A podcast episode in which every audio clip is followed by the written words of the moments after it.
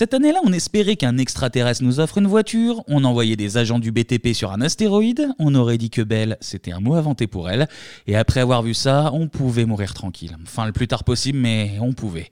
Cette semaine dans Bebop, on part en 1998. Let's get ready to rumble! Vite, vite! Je vous demande de vous arrêter. Cours, Forrest, cours Magnétosphère. Transmutation demandée! J'ai dépensé son compte. Ah, quel pied Oh putain Oh là là là là là là Salut à tous et bienvenue dans Bebop. Cette semaine, on est ensemble pour parler de l'année 1998. Et à mes côtés, toujours fidèle au poste, les batailles et fontaines du podcast. Anto, Clément, comment ça va? Ça va très bien. Ça va très bien et Ça vous? va? Pleine forme, bah écoutez, on parle d'une d'une belle année, ma foi. Très belle année. Il s'est passé beaucoup de choses. Année de champion. Et on va commencer avec euh, peut-être euh, la plus grande star de cette année-là. On passe à la télé.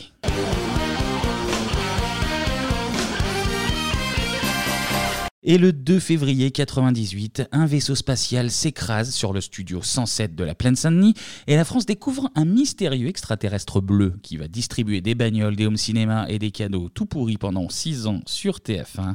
Il s'agit bien évidemment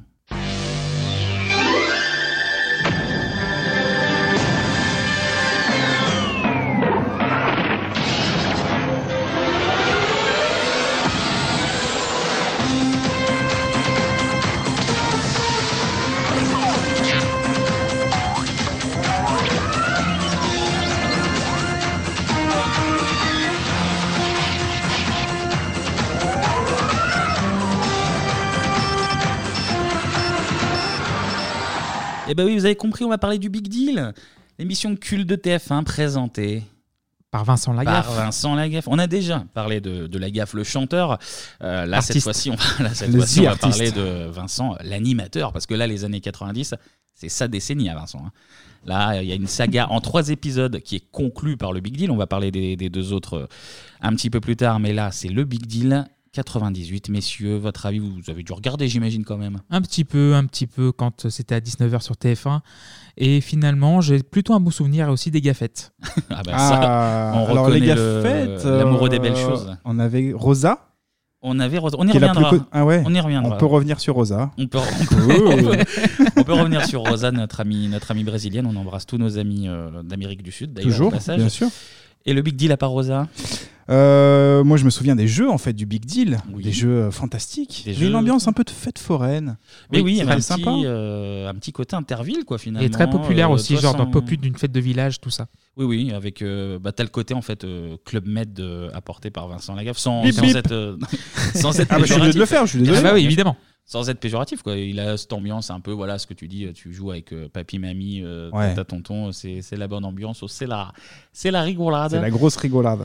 Le Big Deal, du coup, ça commence le 2 février 98. Alors pourquoi le 2 février? Ben Parce qu'en septembre, TF1 lance Tous en jeu, présenté par Nagui. L'émission, elle remplace la célèbre Mokshu Patamu, hein, qu'on- dont on parlera un On- jour. on parlera de Mokshu On a- Patamu, oui. Plusieurs personnes nous, nous l'ont demandé, un Mokshu Patamu. À juste donc, titre. euh, c'est normal, ça viendra. Ah oui. Euh, du coup, Mokshu, Mokshu Patamu, c'était que l'été et ça remplaçait L'or à l'appel, déjà présenté par Vincent Lagaffe.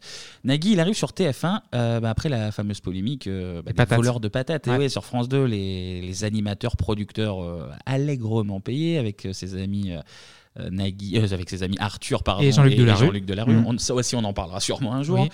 Il arrive sur TF1, il a la confiance, Nagui, et en conférence de rentrée, il sort la Zoubida. Elle a pris son Solex et elle est partie, et c'est Nagui qui débarque. Petit tacle à la gaffe. Ouais, un petit peu la confiance, Bah, c'est surtout normal, hein. que, Ah Oui, évidemment. résultat, tout son jeu s'arrête le 24 octobre. un mois et Feu de demi. paille. Donc euh, Nagui prend son Solex aussi, et puis, rentre chez lui, échec total euh, pour l'émission. Euh, du coup, TF1, bah, il- TF1 doit meubler la fameuse caisse de 19h, et puis bah, c'est ce bon vieux Chuck Norris qui va, qui va assurer l'intérim. Avec Walker. Walker, ouais. Walker Texas Ranger, donc Yeah. euh, il fait plus que le dimanche euh, avec les poulets frites euh, avec papa et maman, il fait aussi tous les soirs, là, il fait, il fait des heures sup Walker. Et du coup, il y a l'ami Vincent Rouille, c'est son vrai nom, Ah, Vincent ouais. Rouille. Sans le poisson un peu. euh, Qui, Et il vient de Cavalaire dans le Var, donc c'est normal. Je pense que c'est sans Ah, poisson. bien vu. Nos amis poissonniers apprécieront ces, ces références. Euh, notre ami Vincent qui arrive avec un concept coproduit avec son associé toujours, Hervé Hubert. C'est une adaptation d'un programme américain qui s'appelle Let's Make a Deal. Et on va laisser ben, ce bon vieux Vincent ben, nous présenter tout simplement euh, le but de son émission. Qu'est-ce que le Big Deal? Le Big Deal est un jeu où euh, il est obligé, c'est obligé, on doit gagner. Vous venez ici, vous repartez, c'est tout bénef. Mais la difficulté, c'est de savoir si on aura le courage de remettre en jeu ce que l'on a gagné. Imaginez par exemple, vous gagnez un kilo de poireaux. Et on vous dit, derrière le rideau, il y a une voiture ou une moto. Euh, Peut-être qu'il y a un kilo de fromage. Tu prends ce qu'il y a derrière le rideau, tu gardes tes poireaux. Ah ben je vais changer. Et pas vous gagnez une voiture. Elle est pas belle la vie Bon. Voilà, merci Le, Vincent. le- le fameux kilo de poireaux qui nous rabattait les oreilles toutes les semaines. Oui, Même oui, tous les jours même. Il avait ses petites expressions, hein, notamment euh, les- le casse-croûte aussi, pour parler Oui. d'un compagnon. Oui, c'est vrai. Ah. Vous êtes venu avec votre casse-croûte. Ah, putain, c'est Non mais là il l'a- très bien présenté je Bah, trouve. On je- dirait vraiment un forain en fait. Il te vend le truc et d'ailleurs la gaffe il criait tout le temps. Ce, ce mec ne sait pas Oui, parler il en fait. Oui, il crie. mais Il est sur les marchés. Et même des couleurs de, de ses costumes sont criardes aussi. donc. Ouais. Mais on dirait, un- je pense que c'est un petit clin d'œil à, à Tex Avery parce que le, son fameux costume jaune Oui. ressent- est taillé un peu comme celui de The Mask. C'est vrai. Il avait des cravates il me semble il avait, aussi ouais. euh, Tex Avery, des Pour moi, ça. c'est pour moi c'est un hommage. Pour moi, The Mask est un hommage. à- C'est l'inverse, tu crois C'est tout à fait possible. Il faudrait lui poser la question, je, mais je ouais. pense. Je m'avance peut-être, mais, mais je pense. Pas con. Le Big Deal, du coup, euh, très bien présenté par notre ami Vincent. Et l'émission, elle intrigue un petit peu parce qu'il y a un truc. Il y a Bill, l'extraterrestre venu de la planète Fricus. Voilà, c'est- Un fricus. Fricus. Fricus. Ça, j'avais pas l'info, ça, un fricus. Et, euh, et c'est une vraie performance pour l'époque parce que euh, la gaffe, ben, il interagit en live avec un, un personnage virtuel. Alors Bill, c'est pas le premier personnage virtuel à s'inviter à la télé française. Il y avait bah, évidemment Hugo dans Hugo Délire. En virtuel, Avec, euh, aussi Cléo. Laurent Baffy à nulle part ailleurs qui était virtuel. Oh là là Le missile Bon, gratuit, gentil. On aime bien Laurent Baffy. C'est vrai, on aime, Mais on oui. aime bien. Il y avait euh, Cléo sur euh, Canal. Oui. Euh, L'émission des jeux vidéo. Ouais, absolument. euh, qui- Mais là, c'était que des personnages virtuels enregistrés. Quoi. Ouais, Donc, euh, là, il y là, avait sur vraiment plateau. la performance en, en live. Enfin, si on peut la- une performance, mais c'était Mhm. pas mal pour l'époque. Euh, le Bill, il était doublé par le comédien euh, Gilles Vautier, qui est un ami de, de Vincent Lagaffe.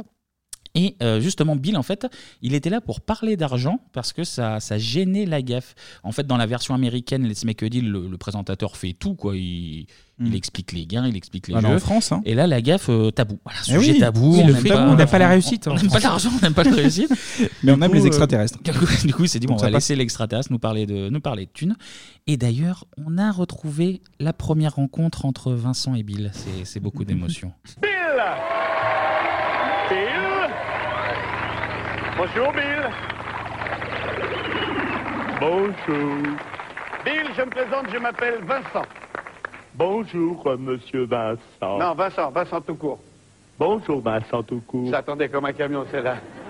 Il est gentil, mais euh, si, c'est- Ah, un petit peu. Hein. Ah, si, si, si, chez eux, ils fument des trucs qu'il n'y a pas chez nous. Hein. Ça aussi, ça c'est la spéciale Ouais. Lagaffe, ça, quand il imitait le joint. Le, le joint. Et, et s'il se décoiffait ses cheveux chauds. Oui, ça, il c'est- le rabattait sur Ouais, le ouais. côté. J'ai essayé de faire ça, moi. pas ouf. Pas ouf. Et aussi mon ami Vincent. Voilà, ouais. Non, mais c'est incroyable. C'était des les mêmes vannes qui revenaient incessamment tous les Toujours, jours, mais on toujours, aimait, toujours. on aimait ça. Des vannes du Club Med, je pense. On aimait ça fonctionne. Bon, vous vous rappelez du, du principe du big deal, j'imagine. Euh, cinq Ouais. épreuves, cinq deals, comme ils appelaient ça. Euh, trois en intérieur, donc il y avait euh, des jeux d'habileté, des jeux d'adresse. Parfois, il y avait même une, une pelleteuse qui venait là, fallait choper des, Mhm. Ouais, ouais, ouais. des objets. Il y avait un côté Il y avait très- le budget, hein, à l'époque, Un côté très franchouillard, euh, voilà. Bon, les gars, on va rouler en pelleteuse. Euh, Il y avait une énigme avec Bill et, et une des gaffettes, justement, un peu type euh, Père Fouras. Et puis, il y avait également le fameux top 3. avec euh, C'est un blind test, en fait. Un blind test avec des, des artistes un petit peu particuliers. Est-ce que vous pouvez m'en m'en citer, d'ailleurs? Bah, ra- jeu de mots. jeu de mots. Jeu de mots, absolument. Donc lui, c'était le, le plus connu, c'était le petit prince du jeu de mots. Il avait un très beau bonnet en Un- plus, oui, péruvien. bonnet péruvien. Bonnet Péruvien. Ah ouais. interprété par Bud, donc Hervé Budin de, de son vrai nom. On va d'ailleurs, ce serait dommage de se priver, on va écouter une très bonne vanne de notre ami Ramon Chou. Alors, tu sais, Vincent, c'est l'histoire de, de, de Franck et, et- et d'Hélène, des petits-enfants comme ça. Ils sont sur la plage, tout ça. Alors, euh, bon, Hélène, elle vient d'É- d'Écosse, hein, dans le Larzac, où on fait le, le Roquefort. hein, c'est Hé- Hélène d'É- d'Écosse, mais de, France. Hein. Et puis, il y, a- Franck qui, aime bien manger. Il est un petit peu gros. On l'appelle Francfort, mais de, Paris. Hein. Alors, euh, euh, que- il il joue sur la place avec des seaux, puis leurs parents ont eu la, mauvaise idée de, leur acheter les mêmes seaux. Alors, ils se chamaillent toujours comme des enfants, quoi. Alors, le père dit, j'en ai on va mettre une, marque distinctive. Alors, il, dit, c'est quoi, euh, euh, Hélène, ton chiffre préféré? 7 Eh ben, on, on met 7 sur ton seau. Voilà, comme ça, 7. Et, et- et voilà, sur les deux seaux, hein, bien sûr. Et toi, euh, euh, c'est- quoi ton signe préféré, euh, Franck 6 Eh ben, on, on met 6. Hein, voilà, un 6 comme ça. Hein. On dirait que c'est un 6 comme ça. Hein. Voilà, comme ça. Alors, ici, il dit, voilà, alors ici, on arrête parce que ici, il y a les saucettes d'Hélène d'Écosse. Et puis ici, il y a les saucisses de Francfort. Ouais. Je mens Laurent Ruquier n'a rien inventé. Alors là, j'ai regardé Clément tout le long du, de ce sonore. Il se, il se tenait le visage avec euh, beaucoup de souffrance. Beaucoup de souffrance. Dans, dans Et de conviction dans le jeu de mots. T'as pas aimé le- les, les saucisses si, si. de, de Francfort Si, si, mais elle est très bonne comme vanne. Mais ouais. Et d'ailleurs, co- comme vous pouvez le constater, c'est quelqu'un de très marrant. Et du coup, Oui. aujourd'hui, il en a pas du tout fait sa carrière puisqu'il est préparateur en pharmacie. il est pharmacien, euh, ouais. Hervé Ah. Oui, oui. Ouais, faut pas déconner avec ça. pour- Ouais, non, non. Ouais. Moins de jeux de mots. Moins de jeux de mots. Bon, Ramucho, premier artiste un petit peu original. Un deuxième. Le DJ Ouais, DJ Aspect. DJ Aspect. DJ Aspect, on va, on va l'écouter aussi parce que c'était c'était un sacré personnage aussi. celui-ci.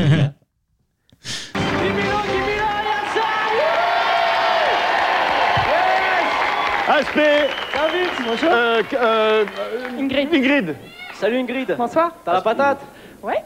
Ah, vous vous bah, tutoyez déjà? Ah, c'est fatal, c'est direct, on part direct en live, yes I, yes I, yes I, ils sont rouges Ah ouais, tu pars super vénère avec un pur son, de la balle atomique, yes I Yes, I, yes, I, yes, I, yes, I. On est dans le cliché, on y est complètement. T'es Hoche Miclé ou quoi? C'est Tipar, yo yo. Et toi, Vinké Personne parle comme ça, hein, même dans les années 90. hein. D'ailleurs, je, veux balancer personne, mais je crois que quelqu'un autour de, la table a un petit rapport avec euh, DJ Aspect. DJ Aspect, des bonnes soirées caladoises à Villefranche-sur-Saône, dans des discothèques. La Storia, le Tahiti. J'ai dansé sur Friday Night. Eh ben regarde, juste pour toi. de. DJ. Spécialement pour toi, DJ Aspect. Oh là là. Yeah.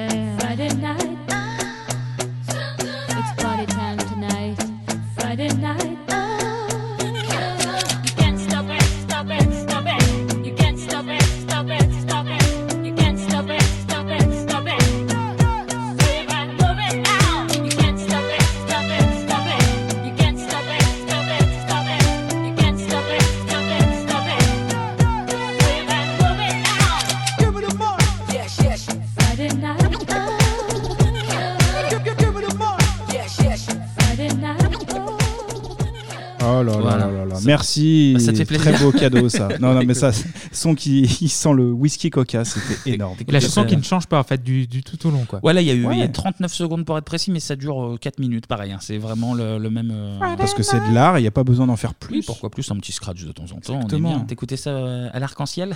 Là, non, non, j'ai dit l'Astoria, Tahiti. L'arc-en-ciel m'était pas trop, là, c'était un peu la street, un DJ SP. Mais super souvenir, c'est très très. Merci On embrasse les habitants de Villefranche, évidemment, Et qui, oui, qui aiment la, et- la grande musique. Et ils font des vagues, et ils font des vagues au conscrit, on les salue bien. Du coup, euh, Ramucho Aspect, euh, il y avait également Loulou qui faisait euh, un- une ambiance un peu plus guinguette. Il avait un accordéon, il avait des, des petits, euh, des pour petits tout le monde, hein. instruments. Ouais, mais Bah pour, oui. euh, pour toute la famille, hein, c'est ça l'esprit Big Deal. Donc ça, c'était les quatre premières épreuves. La cinquième, parce que oui, on est parti de là, des cinq épreuves. La cinquième, c'était une épreuve en extérieur, voilà, un petit peu plus euh, physique, avec euh, des cascades en voiture, parce que voilà, Vincent Oui, oui, Lagaffe, je m'en c'est un souviens des- des amoureux- cascadeurs c'est un de voiture. amoureux de- des automobiles et des Et du jet ski et aussi. du jet ski. Il y avait des trucs en piscine. euh, C'est Ouais. un, c'est un doudingue, comme on dit. C'est un doudingue. Un barjo. Cinq épreuves où les candidats gagnaient soit de l'argent, soit des, des cadeaux plus ou moins beaux. Mm. Et après, à la fin de l'épreuve, ils avaient la possibilité soit de garder leur cadeau, ou soit de l'échanger contre le fameux Rideau. Le rideau, avec tout le, Le public rideau. qui hurlait. Le ouais. rideau. Comme Le rideau. comme des fous. Le rideau. Alors que c'était pas leur argent, mais de quoi je me mêle là Ouais, parce qu'ils étaient à fond dedans. euh. Et d'ailleurs, on a, Ils aimaient bien le linge de maison. on a un petit sonore rideau. Non, je suis très joueuse. Ah, alors profitez. Le public demande le rideau, Profitez. donc... euh, Le rideau ou l'écran Le rideau Vous prenez le rideau Oui. Eh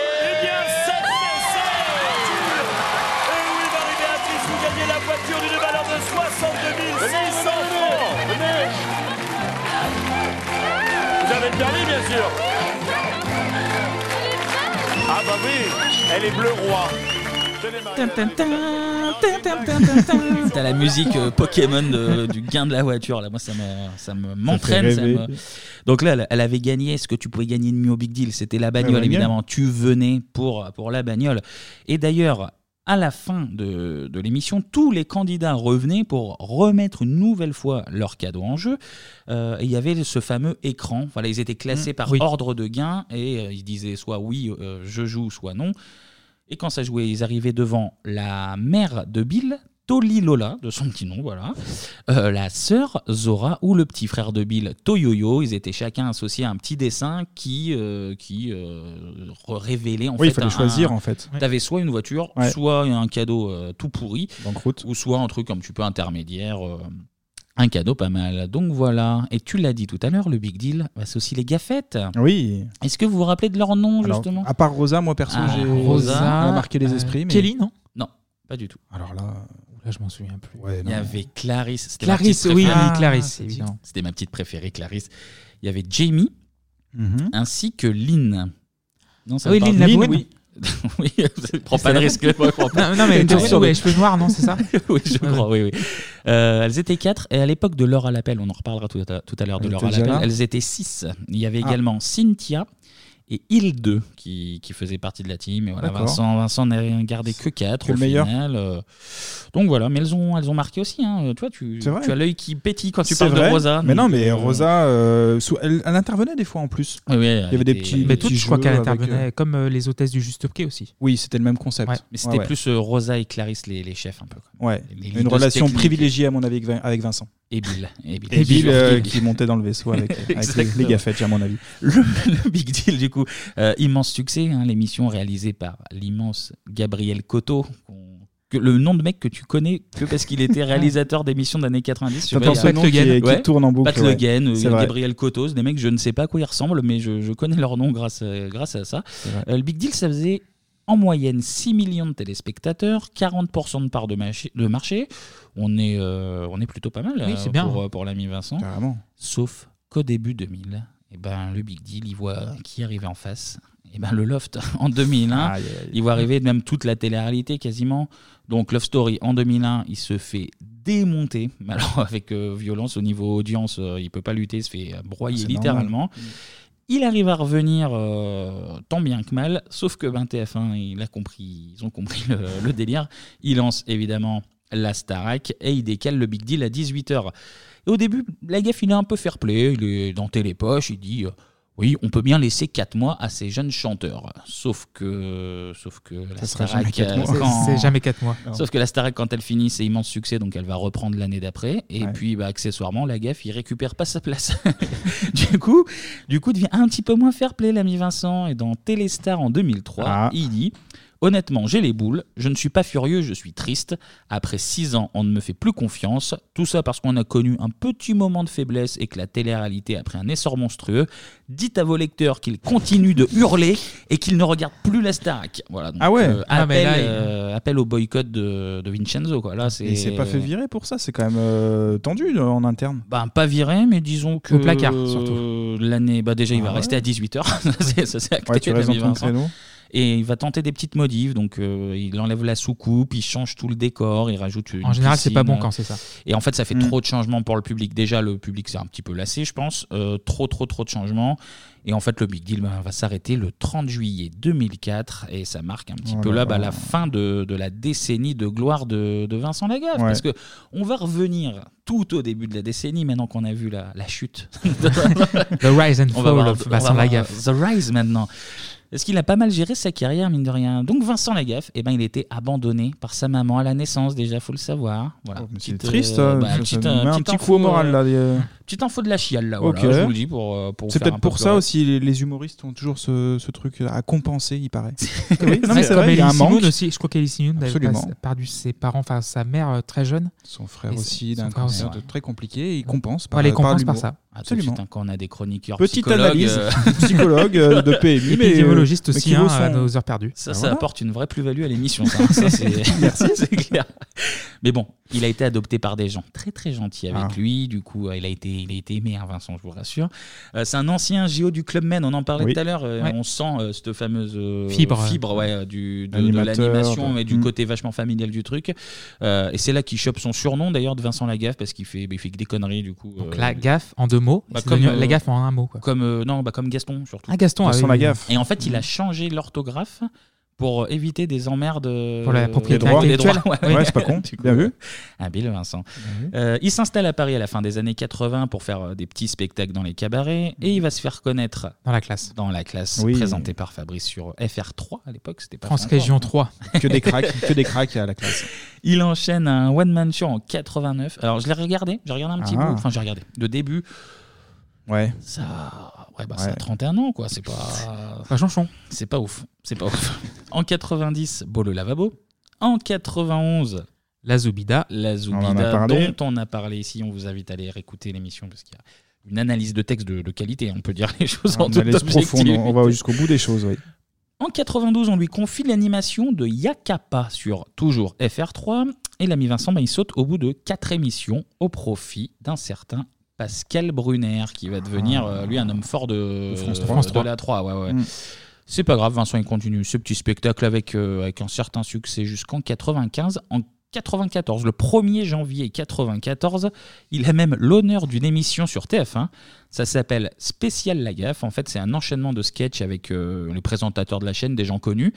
Et on va vous le faire écouter. C'est le Il est pire- magnifique. Il est vraiment magnifique. C'est le ce pire générique. mais de l'histoire. Et c'est objectif. Hein. C'est même pas une vanne. C'est littéralement. Ah, le pire générique de tous les Pire temps. générique de tous les temps. Écoutez-moi ça. Spécial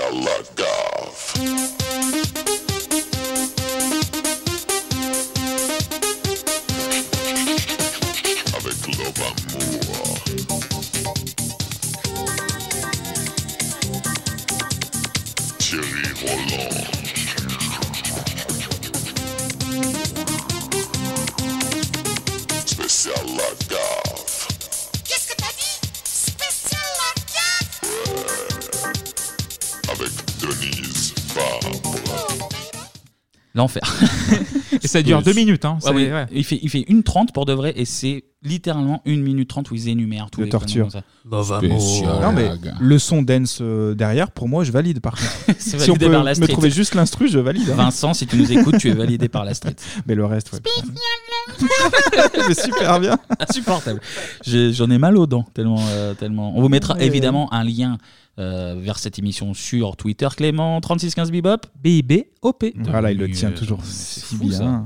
Pour moi, c'est c'est un artiste. C'est un artiste de jingle. on, on en arrive en 96, le 25 mars 96. Et là, c'est le premier épisode de la Sainte Trinité lagafienne des années 90. J'ai nommé, bien évidemment, Laura l'appel.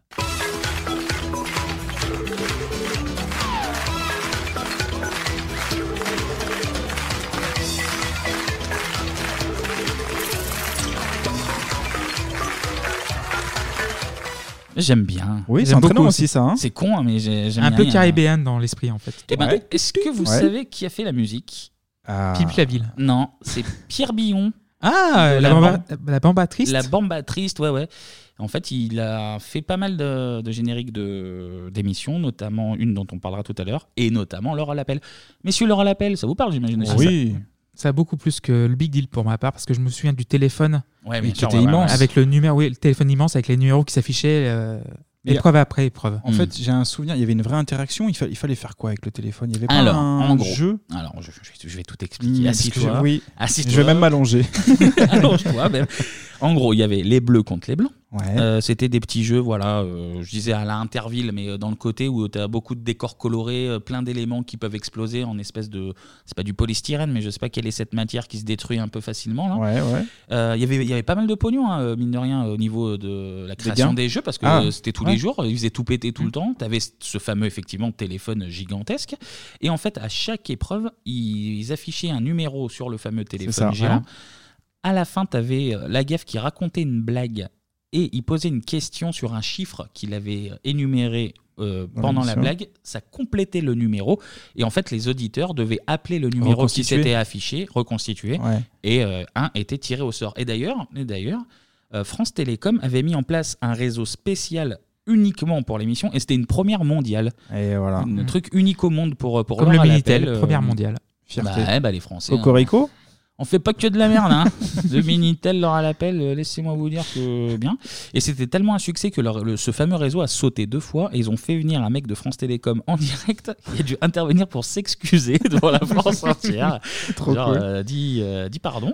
Il y a même eu des fraudes chez des mecs toujours de chez France Télécom Ah. euh, pour être en fait plus facilement euh, tirés au sort et pour gagner la cagnotte. Mine de rien, ils ont fraudé 1 220 382 francs et 93 centimes, c'est important. Précis. Ça fait euh, 253 700 euros, mine de rien. c'est pas mal. Ils ont- perf pour, sont- euh, sont bon, ils se sont fait choper ouais, quand ouais, même, Ils hein. Oui, ils se sont fait choper. tout, Ben mais voilà. Leur à l'appel euh, suscite euh, bien des intérêts. Euh, ça marche bien, ça marche bien, leur à l'appel, mais, mais, mais, mais, pas suffisamment pour lutter face au studio Gabriel Michel Drucker. de Michel sur Incroyable. la 2. Et plus surprenant, même face au 19-20 de France 3, qui cartonne les deux autres émissions en fait. Ah on, ouais. on dirait pas, Oui, mais oui. ouais, ouais, le 19-20 en fait. euh, il avait dans la poche droite euh, Michel Drucker, dans la poche Ouais, ouais, gauche ouais. euh, Vincent Ah Lagaffe. ouais, j'aurais pas cru ça, par contre. C'était euh, c'était eux les leaders. Euh, du coup, Étienne Moujotte euh, satisfait de leur l'appel parce que ça remplit les objectifs, mais euh, TF1 t'es pas troisième. hein, tu, Oui, tu restes- premier ou rien à l'époque. Ah oui. Tu restes pas très longtemps. Du coup, l'émission s'arrête le 27 euh, juin 97. Ouais. Et entre-temps, autre épisode de la Sainte Trinité la Gaffienne, euh, drôle de jeu, diffusé entre le 1er janvier 97 et le 12 juin 99. On va écouter un petit coup de générique. Ne zappez pas.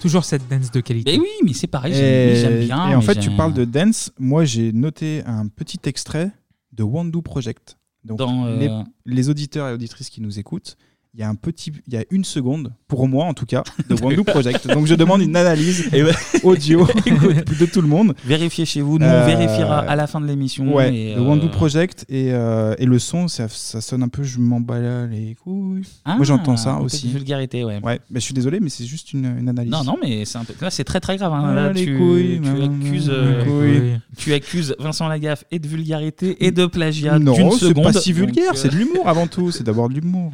Alors à l'appel, alors messieurs, vous aimez bien Vous aimez pas? Drôle de jeu plutôt. Euh, le ra- Drôle Évidemment. de jeu, merci. Euh, je je m'embrouille, il y a tellement j'ai- fait de choses. J'ai un souvenir de Robles et Gigot. Ah bah ils étaient là tout, tout le temps de toute façon. Voilà, et euh, Vives aussi, qui était, qui sortait de son costume de Gérard dans Les filles d'à côté. C'est vrai. Et qui était beaucoup plus drôle que dans Les filles d'à côté. Découvrez Gérard Vives, euh, l'acteur. oui. Ouais, C'était un peu les grosses têtes. Hein, c'est- c'est- Il y Comédien. avait un délire là-dessus. T'aimais bien toi? Non. non, franchement, pas plus. Non, non, non. Ça non. le mérite, non, pas euh, fan. Ça le mérite. Bon, le principe, c'était quatre équipes de deux qui s'affrontaient. euh, alors, c'était des quiz sur les blagues et les devinettes, en fait. Mmh. Euh, ils relevaient des, des petits défis. Alors, bon, c'était des défis des années 90, hein, donc il fallait faire des accents racistes. C'était obligatoire, à part. Avec la- la roue, là, la roue des accents. C'est ça, donc euh, tu te déguisais en nain. euh, Il y a Vincent Lagaffe qui glissait euh, ses bras euh, dans les manches Ah et il te oui, mettait de la. les marionnettes, là, un truc un te peu mettait bizarre. de la- hein. il te mettait euh, de la, de, la, de la chantilly sur le visage pendant que tu imitais l'accent, je cite, beurre. Et ça, ça, ça nous faisait rire. Ça nous faisait rire. D'ailleurs, j'ai sélectionné quelques très bonnes blagues de, Allez. de drôles de jeux. Où tu vas, Gérin Ah, Philippe, je vais aux toilettes. Attends, tu vas aux toilettes avec des miettes de pain, toi Et alors, Phil, faut bien que quelqu'un le nourrisse, le canard WC. Cher Vincent. Oui. Comment appelle-t-on des chiens errants en Chine Euh, je sais pas moi, des nems Quelle horreur Oui, c'est ça. Oui, un citron. Ouais. Ça, ça a des pattes, un citron?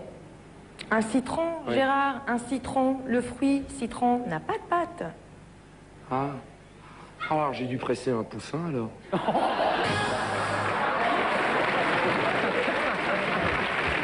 Salut non, Alfred. Pourquoi t'as fait couper la, la queue du chien? Quoi? T'as fait couper la queue du chien? Ouais. Ta mère venait bouffer à la maison et je voulais pas qu'elle ait l'impression que le chien soit content. Là, Ah, je vois le visage d'Anto, il est Ah, il est déconfit là. Parce que des fois, on a l'excuse d'une époque en fait. Oh, c'était. Mais non, mais je pense que même à l'époque, c'était c'était archi nul. Ah Ça faisait beaucoup. Vincent. hein. Vincent, Oui. euh, il Bon, y avait- après, après, il mettait des, comme des rires enregistrés par-dessus alors que Ouais, c'était en public. ça forçait, le ouais, canard WC est mignonne quand même. La, la blague du canard WC est Ouais, mignonne. mais Sinon, celle-là, c'est pas. c'est une blague belge, quoi. Mais C'est- de là à en faire des émissions? Non. je pense pas. hein. Bon, sur l'extrait, vous avez pu reconnaître Philippe Risoli, Gérard Vives, Gérard Vives, ouais. Olivier Lejeune, Vincent Perrault, Ishtar. Ah, Ishtar, Ah, mais oui. c'est c'est musique Oui, qui Ouais, chantait chanteuse. à l'Abina. Ah ouais, c'est ça, le- La vérité si je mens Ouais, absolument. Ouais, ouais. Nathalie Simon et Pascal Gigot. Mais Il y Ah avait, oui. euh, ça c'est juste des petits extraits, il y avait la crème de la crème hein, en, en invité, il y avait du beau monde, il y avait par exemple les Vampes, il y avait Guy Montagnier, il y avait C'est Jérôme, Petit Oh là Ange, là là. Fiona, G- Fiona Gélin, que on connaît. La euh, fille de Daniel Gélin. Et puis, euh, qui était invitée à toutes les émissions de la gaffe, mais on ne sait pas trop ce qu'elle foutait, cette Fiona Gélin dans la vie. Caroline Barclay. Ah oui, était Madame partout. Barclay, Bah, euh, Barclay. Madame Blanche. Et encore, ou Soirée encore, euh, la reine Véronica Loubry. On Ouais, aime bien sportive. la Loubry, ça. Ah bah oui. Sportive. hein. Madame euh, Roberta Iteo à une époque, euh, Véronica. Et Casagrande, non, c'est pas ça, je confonds. Non, c'est Non, non, Cécile c'est- Ah bah les deux, pour moi, c'était la, la- Ah bah. la même personne. Ça- ça, on, on les embrasse les deux d'ailleurs. Il y a même eu une VHS qui est sortie à l'époque, drôle de Gérard. Ça est drôle. Tu parlais de Gérard Ouais, Vives oui. justement. Bah, TF1, ils ont dit on capitaliser un petit peu sur, sur notre ami Gérard. Et en fait, ça recueillait les meilleures blagues de Gérard Vives au sein de Drôle de Donc, jeu. sur une cassette d'une heure comme ça, t'avais les blagues qui s'enchaînaient. Ouais, ouais, de Gérard Vives, mais que, que dans l'émission Drôle de jeu, quoi. Voilà, Mais c'est bête, il aurait pu fusionner sa cassette de sport. Ah oui, de que sport, euh, c'est toi, qui nous l'avait évidemment. montré. Clément Avec a du, trouvé, ça aurait pu faire de l'humour sportif, qui aurait été un concept intéressant. On vous mettra les deux extraits. Oui, Clément a trouvé une cassette de remise en forme sportive où Gérard est dans la, déguisé en Gérard de- Oui, des ouais, filles d'à ouais. côté. C'est ça. Et il fait des exercices en fait très sérieux pendant 45 minutes. Donc Ouais, ouais. euh, les pompes, euh, un peu de Oui. tout en fait. Gérard Avec- pompait beaucoup, oui. Avec les. Ouah, allez. Pardon. Avec- Et aussi dans la vidéo, il y a Nathalie Marquet, euh, Miss France de l'époque et Oui. épouse de Jean-Pierre Pernaut. Madame Exact. Pernaut, ouais. C'est Ouais. vrai, c'est vrai, c'est vrai. Mais croisons-les, hein, c'est un concept que je lance comme ça. On va, on va revenir à drôle de jeu si vous voulez bien. Joli Oui. petit succès de l'émission pendant, pendant deux ans. Ça passait le samedi soir de manière, euh, de manière occasionnelle. Voilà, ça, deux ans, pas plus. euh, c'est suffisant peut-être. Oui, c'était pas, pas souvent de- un drôle de jeu d'ailleurs, c'était une fois de temps en temps, Ouais, une fois tous les mois ou On tous les deux en- mois, un truc comme ça. Hormis Anto, on en garde un souvenir euh, sympathique, mais c'est c'est suffisant là ce qu'on a vécu. Mmh. Et puis, euh, bah voilà, c'était le troisième épisode de, de la Trinité la Gaffienne, parce que maintenant les relations entre TF1 et la Gaffe se, bah, se sont un petit peu brouillées. hein. À une époque, euh, en fait, TF1 refusait les projets de la Gaffe, parce que la Gaffe avait proposé un jeu de loi, par exemple, une adaptation. Bah, pourquoi du pas? Jeu. Bah, c'est Faut vrai laisser la on chance, parlait de euh. Mokshu Patamou, Patamou, c'est un peu euh, ça, hein. C'est une adaptation du jeu avec les échelles et les serpents. Non, mais quoi. sur le Donc, papier, euh, ça fait pas rêver, mais après, il faut voir à l'image. Il faut voir ce C'est que ça vrai. donne. Il faut voir porter. Faut On- voir porter. on saura jamais ce que ça vaut. Et puis dans le même temps, TF1 lui, lui proposait des trucs genre Danse avec les stars ou euh, Ninja Warrior, et encore en Ouais. étant deux ou troisième choix, quoi. Donc vraiment euh, un peu tricard, l'ami Vincent. Euh, donc voilà, on le voit plus trop. Après, peut-être que la gaffe, finalement, euh, c'est le, le reflet d'une époque aussi. Peut-être Ouais. que maintenant, il est peut-être trop, trop marqué 90 dans, et dans sa manière de présenter, je pense, et même dans, alors sans manquer de respect, hein, attention, euh, même dans son humour, quoi. Je pense qu'il est vraiment. Bah, dans l'humour, c'est déjà difficile de, de, de, de tenir la longueur, en fait. Oui, oui, non, mais c'est Déjà. il Et puis, non, mais les une- gens se lassent vite aussi. C'est déjà des performances de tenir 5, 10, 15 ans. Non, mais c'est vrai, il a une. Non, non, mais encore une fois, on critique pas. On critique pas Non, mais Vincent. Lagaffe. Ah, bah non, mais c'est c'est valable pour tout le monde. Donc, mais euh, euh, ouais, peut-être un peu, un peu trop marqué, euh, l'ami Vincent, je pense. Et euh, il a eu peu- quand même une petite résurgence euh, en 2000, dans les années 2000, il a, il a repris le juste prix. Oui, c'est vrai. oui, oui. Ouais. Avec Gérard Vives. Donc, je pense que les Oui, deux c'est vrai. sont, sont potes, donc euh, c'est tant mieux qu'ils qu'ils aient bossé Ou- comme ça ensemble. pendant 2-3 ans, je crois. Pour moi, ils sont 3-4 ans. ensemble. Pour moi, ils sont ensemble. non, là récemment, euh, Lagaffe, il a, alors il a vu son échec Strike, là, le jeu Oui, de Strike, bowling, ouais. euh, c'était Ouais, c'était pas ouf. Il avait aussi fait Fort Boyard une saison. Ouais, en Méga Gaffe. Méga Gaffe, ouais, il s'appelait Méga Gaffe. Il était déguisé en indestructible. Et il tombait tout le temps. Il... Non, il avait, euh, tu sais, les espèces de jetpack à eau, là, parce que lui, c'est. Et le jet ski. Oui, c'est sa spécialité un peu. Ouais, Ouais. ouais. ouais. Et du coup, je crois qu'il a une entreprise de ça d'ailleurs. Oui. Et Ouais, voilà, il sûr, faisait, il, faisait, Ouais. euh, il faisait le Fort Boyard. Donc voilà, on, a, Ok. on aura fait le tour de, de la gaffe, euh, et chanteur, et animateur, et, et comique. Bah, Et tout, donc, on aura l'homme a fait. tout faire, bien sûr. Merci pour tout, Vincent. Sacrée décennie. et- Je croyais que t'étais mort. Sacré décès. Il allait me dire non, Non, il est toujours vivant. il est toujours parmi nous. Au moment où on enregistre, oui, peut-être qu'au moment qu'on dit C'est vrai. Vu qu'il y a 6 mois de décalage, on sait pas ce qui peut arriver. Bon, on va parler de, de chansons maintenant, ça, sans doute moins bien que Vincent, mais, mais de la musique quand même. On passe à l'autre partie.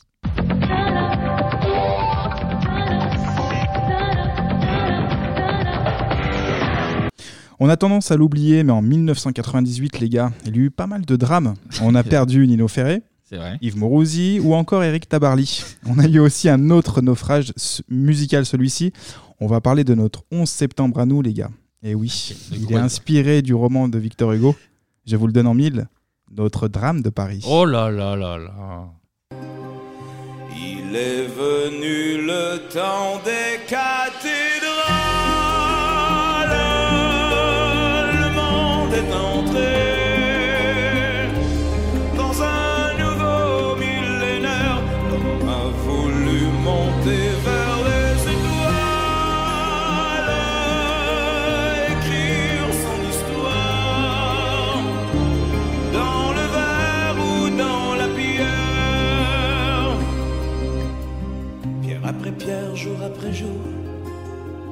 Siècle en siècle avec amour, il a vu s'élever les tours qu'il avait bâties de ses mains. Les Ouais, merci Bruno, tu chantes Oh là très là fort. là là, il est monté très très haut là. Mm, Bruno. ouais, je, je saigne de- de- des oreilles. Euh, no- notre drame, alors pas, pas fan. Hein, euh, là, ça Bah, après, vous me dites hein, si vous êtes fan. Moi, perso, je m'engage et je ne suis pas fan du tout. C'est pour ça qu'on c'est pour ça qu'on t'aime justement. C'est que tu t'engages. Tu non, non, mais je, pas dire suis pas le troll de l'émission non plus. Je voudrais pas prendre cette responsabilité-là. Mais là, Notre-Dame de Paris, effectivement, très compliqué. On va, on va reprendre un petit peu euh, les basiques. Bon, bah, l'intrigue est assez simple. hein. Tout le monde veut se taper de la bohémienne Esmeralda. Donc, ça, c'est très, euh, c'est très simple à comprendre. Est-elle Même- vraiment bohémienne? Parce qu'on avoir des soucis. sinon. Si, si, ah bah, c'est certain. Même, même le prêtre, c'est dire, hein, euh, qui, était sur le dossier. Le polyamour étant pas trop la tendance, et bah, du coup, ça va créer quelques situations un peu délicates. Mais elle était majeure. Et Elle coup, était ça- majeure et bien vaccinée, déjà. bien sûr, C'est bien bien sûr. de la part de Frollo de, de, taper, de taper dans les majeurs. Et qui s'y qui s'y colle, eh ben c'est euh, c'est le Québécois, encore un Québécois, Luc Plamondon, qui va composer cette comédique musicale. Oh là Oh là là, là ça là. dénonce dans le bebop. Et voilà, Pla- Plamondon est, est pas un... Ah super Tu le l'effet. mérites, tu le mérites, celui-là, Plamondon est pas un novice puisqu'il avait déjà coécrit avec euh, Michel Berger. Michael Berger, ouais. Michael Berger, Starmania en 1976. On a aussi le bronzé le plus célèbre, les gars, Richard Cochiante. Ah, le coup de soleil. Le coup de soleil qui va nous proposer bah, des paroles aussi excitantes qu'un discours de, de Jean Castex. Oh là là Oh là là, encore une fois, là, dénonce. Là, là, on s'incline là. Ouais, là, euh, il dénonce tout là. Je dénonce le gouvernement, la, la, la Macrotte musique, Non, tout. non, il est où Macrotte, là? Ça viendra peut-être après. Alors, petite info sur Richard, euh, eh ben, sachez que c'est une pince aussi, je dénonce. C'est un crevard, un radin, et c'est même Fabienne Thibault, donc toujours de l'équipe de Starmania, qui nous indique. Il y a la police qui monte là. Je fais vite du coup, qui nous indique que même pour se faire payer un café, eh ben, c'est la croix et la bannière avec, euh, avec Richard. La croix Et- de Notre-Dame? et La croix de Ah Notre-Dame, bien vu. Et oui, le Richard, il lâche pas sa pièce de 2 euros aussi facilement. Je remercie le, ma- le magazine Closer hein, pour cette info euh, pertinente. Ben, c'est toujours des bonnes infos le Zoran, de toute façon. Alors, tout à l'heure, j'ai parlé de- du duo un Plamondon Cochiante, mais ils ne sont pas seuls, parce qu'il y a une fine équipe de chanteurs et de chanteuses. Vrai. On a tout d'abord le chevalier Phébus, interprété par Patrick Fiori. Fiori, effectivement. Le prêtre Frollo. est joué, effectivement, par le, par le bien nommé Daniel Lavoie. On a évidemment le bossu le plus célèbre. Patrick Timsit. Presque. Quasimodo del Paris. Quasimodo, joué par Garou. Quel chef-d'œuvre ce film. Et bah d'ailleurs, on va d'ailleurs écouter un extrait de Garou qui va nous raconter son audition qui était un petit peu particulière. C'est-à-dire que je suis arrivé à l'audition, j'ai dit écoutez, monsieur Luc Plamondon, je ne veux pas per- perdre votre temps, je ne veux pas faire Starmania. Et, euh, mais je suis venu quand même, il y a un ami qui m'a dit de venir vous rencontrer. Il a trouvé ça rigolo. Et en, en effet, j'avais ma première vraie extinction de voix. Ça devait être la, la nervosité, en fait, qui avait créé ça. Et euh, il me dit Non, mais tu veux pas essayer une chanson? Puis euh, on a essayé le blues du businessman au piano. Et quand je suis arrivé à la partie, euh, évidemment, qui, qui explose, j'aurais voulu être un artiste. ça s'est très mal passé. Et, euh, et j'ai dit, bon, excusez-moi, j'ai arrêté tout. hein. J'ai dit, excusez-moi, je ne peux pas chanter. euh, C'est impossible de chanter aujourd'hui. Et Luc Plamondon, première rencontre, enlève ses lunettes. Ce que j'ai rarement vu. Il a enlevé ses lunettes euh, noires et il a, il a dit, mais c'est quoi, toi, quand tu chantes, si aujourd'hui, tu me dis que tu peux pas chanter? Et, euh, il m'a dit, déjà, d'ores et d'office, il a dit, je, je suis en train de travailler une nouvelle comédie musicale, je vais penser à toi. Ah, c'est une belle histoire Belle- quand belle même. hein. anecdote. Ouais. C'est Il une a belle enlevé histoire. ses lunettes. Il a Bah, enlevé quand Luc enlève ses lunettes, c'est un gros, c'est un bon signe. C'est que bon ça- signe, c'est que ça sent bon, oui. S'il enlève son slip, ça sent moins bon. Oh là là, magnifique. Pourquoi tu dis ça? Enchaîne. Enchaîne. C'était pas prévu, mais Clémy, tu. tu... Enfin bref. Ah bah, manquerait je sais plus pas, il m'a ça. inspiré ça, Clémy. Je, je, Ah oui, je sais je suis t'amuse. Elle était, elle était pas prévue. Faudrait mieux que manquerait plus que ça soit écrit ce genre de truc. Euh, Qu'est-ce qu'on disait? Non, bah, le mec a une extinction de voix quand même. Et puis à la base, il fait, euh, il fait un, un casting pour, euh, pour Starmania en fait. Oui, c'est vrai. Oui, c'est donc euh, donc, euh, c'est assez incroyable. Ça, c'est les petites histoires de la vie, quoi. Eh ouais, comme le- quoi, c'est des rencontres, ça se fait de rien. Et puis en fait, euh, Plamondon a dit, il a reconnu le talent de Garou, et ça, c'est très beau. Il a dit banco. Il n'y avait pas que Garou, donc euh, pour le rôle d'Esmeralda, qui est en galère de papier, eh ben, c'est la chanteuse Noah qui Oui, s'y colle. c'est vrai, Alors pour la version studio, je parle pour la version studio parce que la chanteuse israélienne refuse de monter sur scène. Est-ce que vous savez pourquoi d'ailleurs? Euh, je...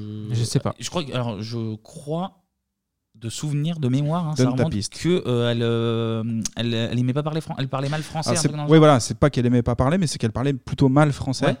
Et du coup, elle se sentait pas euh, en capacité de l'interpréter. petite anecdote, euh, fan de. Voilà, c'était l'anecdote. Mais alors, par contre, Plamondon, lui, dira de son côté que Noah avait signé un gros contrat avec une maison de disques et qu'en fait, elle préférait quitter le projet. Donc elle a fait son album solo de son côté pour. euh, C'est ça. Et en fait, elle a pas trop cru au projet, à mon avis. euh, Mais alors, euh, c'est pas Segara qu'on entend sur. En fait, on entend euh, Noah sur l'album. Ouais. D'accord. Et sur scène, C'est qui va Ségara, interpréter et qui va connaître le carton parce que c'est venu après, vraiment, le- on va en parler. Ouais, ouais, ouais. Et c'est Ségara, effectivement, qui est sur scène, mais c'est Noah sur l'album. D'accord, Oui, oui. c'est fou ça. Malgré la notoriété de, de Plamondon et, et eh ben, le projet trouve difficilement un producteur. La mode, il faut savoir à l'époque, hein, c'était pas c'était pas vraiment les comédies musicales, c'était plus euh, bah, les boys bands, on en a parlé, Mm. Il avait commencé à avoir le rap aussi. Euh, donc au final, bah, c'est donc la bonne poire, t'en parlais Kevin, effectivement, la belle Hélène, Aurore, Oh. Alice Rizzo, plus connue sous le nom d'Hélène Ségara, qui fera les représentations. Alors pour la petite histoire, Hélène Ségara avait terminé deuxième au casting, et oui, et quand Plamondon la, la contacte pour remplacer justement Noah, eh ben, elle fait un peu son Adrien Rabiot en équipe de pas. France. Elle refuse. Elle refuse Bah, a- c'est un peu une star quand même, enfin, même si elle n'est pas encore la grosse star, mais elle refuse.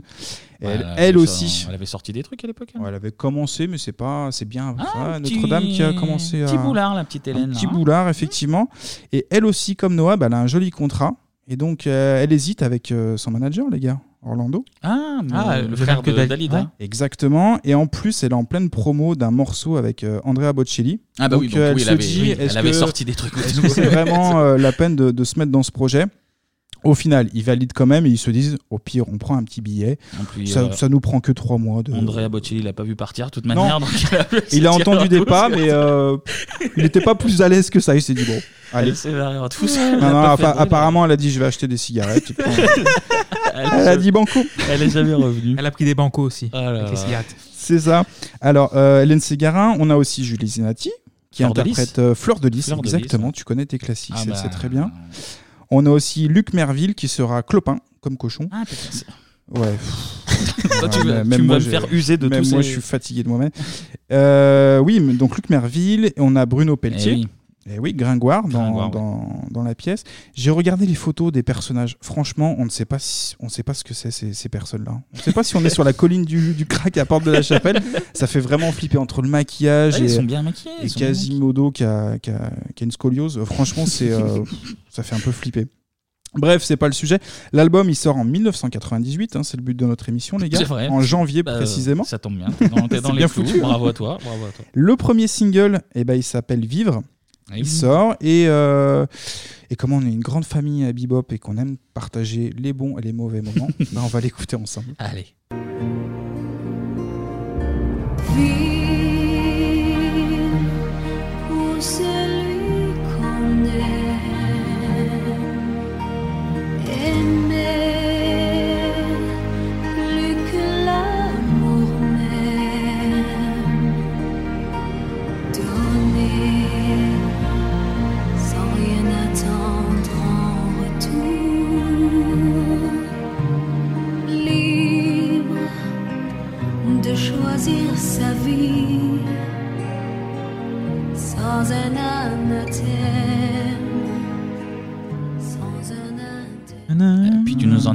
40 secondes en plus.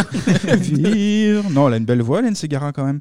Mais ça Oui. suffit pas. Après ce single, l'album connaît bah, un succès mitigé. Ah, il marche Euh, pas- Ça prend pas des ça marche masses. pas trop. non, non. Et puis la pression commence à monter euh, côté production parce qu'il y a le spectacle qui arrive et Ah puis oui. il faut commencer à, Si à personne préparer y va, ça. oui. C'est compliqué. Justement, donc l'album, il, il est- il doit être la rampe de lancement en fait euh, des concerts qui vont débuter en septembre. Donc c'est mal barré. et ça, ça Ouais, décolle c'est mal pas, les barré. résas sont pas là. Vient ensuite la sortie du single Belle. Et ce n'est pas gagné non plus. Ah bon Eh non, faut pas croire, le, le succès, ça, on claque pas des doigts et ça arrive Ah pas ouais. comme ça, les gars. Le morceau, bah, en plus, il comporte pas de refrain, donc ça refroidit Ah, un peu les, euh, les programmateurs euh, de radio à l'époque. C'est vrai en fait ça. Ouais. J'ai jamais. Il n'y a pas de jamais- refrain, jamais vraiment, c'est pas un vrai refrain en fait. Et donc, euh, du coup, bah, c'est poussif ce projet-là, hein, c'est poussif. Il y a une petite chose qui va arriver et qui va déclencher la, la Notre-Dame Mania. on va l'écouter tout de suite. Ouais, je viens d'inventer ça, on écoute tout de suite. Je me souviens très très bien. Il y avait deux clips qui étaient en préparation. Le Vivre, qu'elle est terminée, et Belle, qui était en préparation. Ils ont fait une télé avec Belle un samedi matin, euh, M6.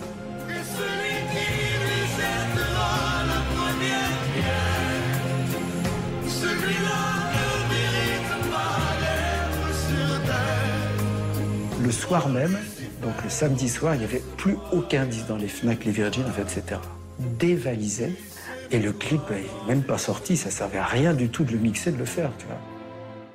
Et voilà. Merci Charlie Lulu. Bah, comme quoi, finalement, la Comme vie, d'hab. la vie c'est simple. hein. Comme d'hab, faut que les professionnels euh, prennent les choses en main. Bah voilà, t'es samedi Prendre les matin, tu tombes responsabilités. sur, euh, sur Belle et puis tu dis bah voilà, je vais l'acheter, je vais à la, je vais à la Fnac, je vais Virgin direct. Avec les Coco Pops devant Charlie Nestor et Jean-Marc Lubin. Non mais ce qui est, Ouais, ce qui est et assez fou parce que Et puis tu dis bah banco, Ouais. bah allez, on va. parce que le Hit Machine c'est pas la cible en plus. Enfin Notre-Dame est pas la cible, Non. je veux dire de, de Hit Machine. C'est donc, plus euh, les, euh, les adolescents, voire les, les jeunes c'est ça. adultes. Il y avait peut-être les parents qui regardaient avec. Aussi, les possible. parents. C'est possible. Et Il y a eu le flair, il y a eu le flair. Donc voilà, comme on l'a entendu, bah, le titre Belle et il cartonne. Il se vend à plus de 2 millions d'exemplaires. c'est pas mal. C'est quand même beaucoup. C'est tellement un, un- un carton que c'est même trop. oui, Anto trop. est mathématicien. de formation, oui. Après, j'ai connu notre carrière. C'est tellement un carton que c'est le troisième titre le plus vendu en France, en sachant que la meilleure vente, Clémy, je te regarde, tu l'as dit dans une de tes chroniques. C'était Euh, le premier Papa Ah oui, bah oui. Noël de Tino vrai. Rossi. Et on avait en seconde place La danse des canards. Des Et du coup, Lionel. exactement. Et du coup, on a euh, Belle En troisième. en troisième position qui va rester pendant 18 semaines numéro 1 en France. C'est quand même une, une très très belle perf. Une belle paire. On l'a vu tout à l'heure donc avec le, le Hit Machine, euh, mais évidemment la troupe de Notre-Dame, elle fait aussi toutes les télés à l'époque, et il y a une grosse campagne promo qui va accompagner euh, bah, la sortie du disque et surtout les concerts qui vont arriver.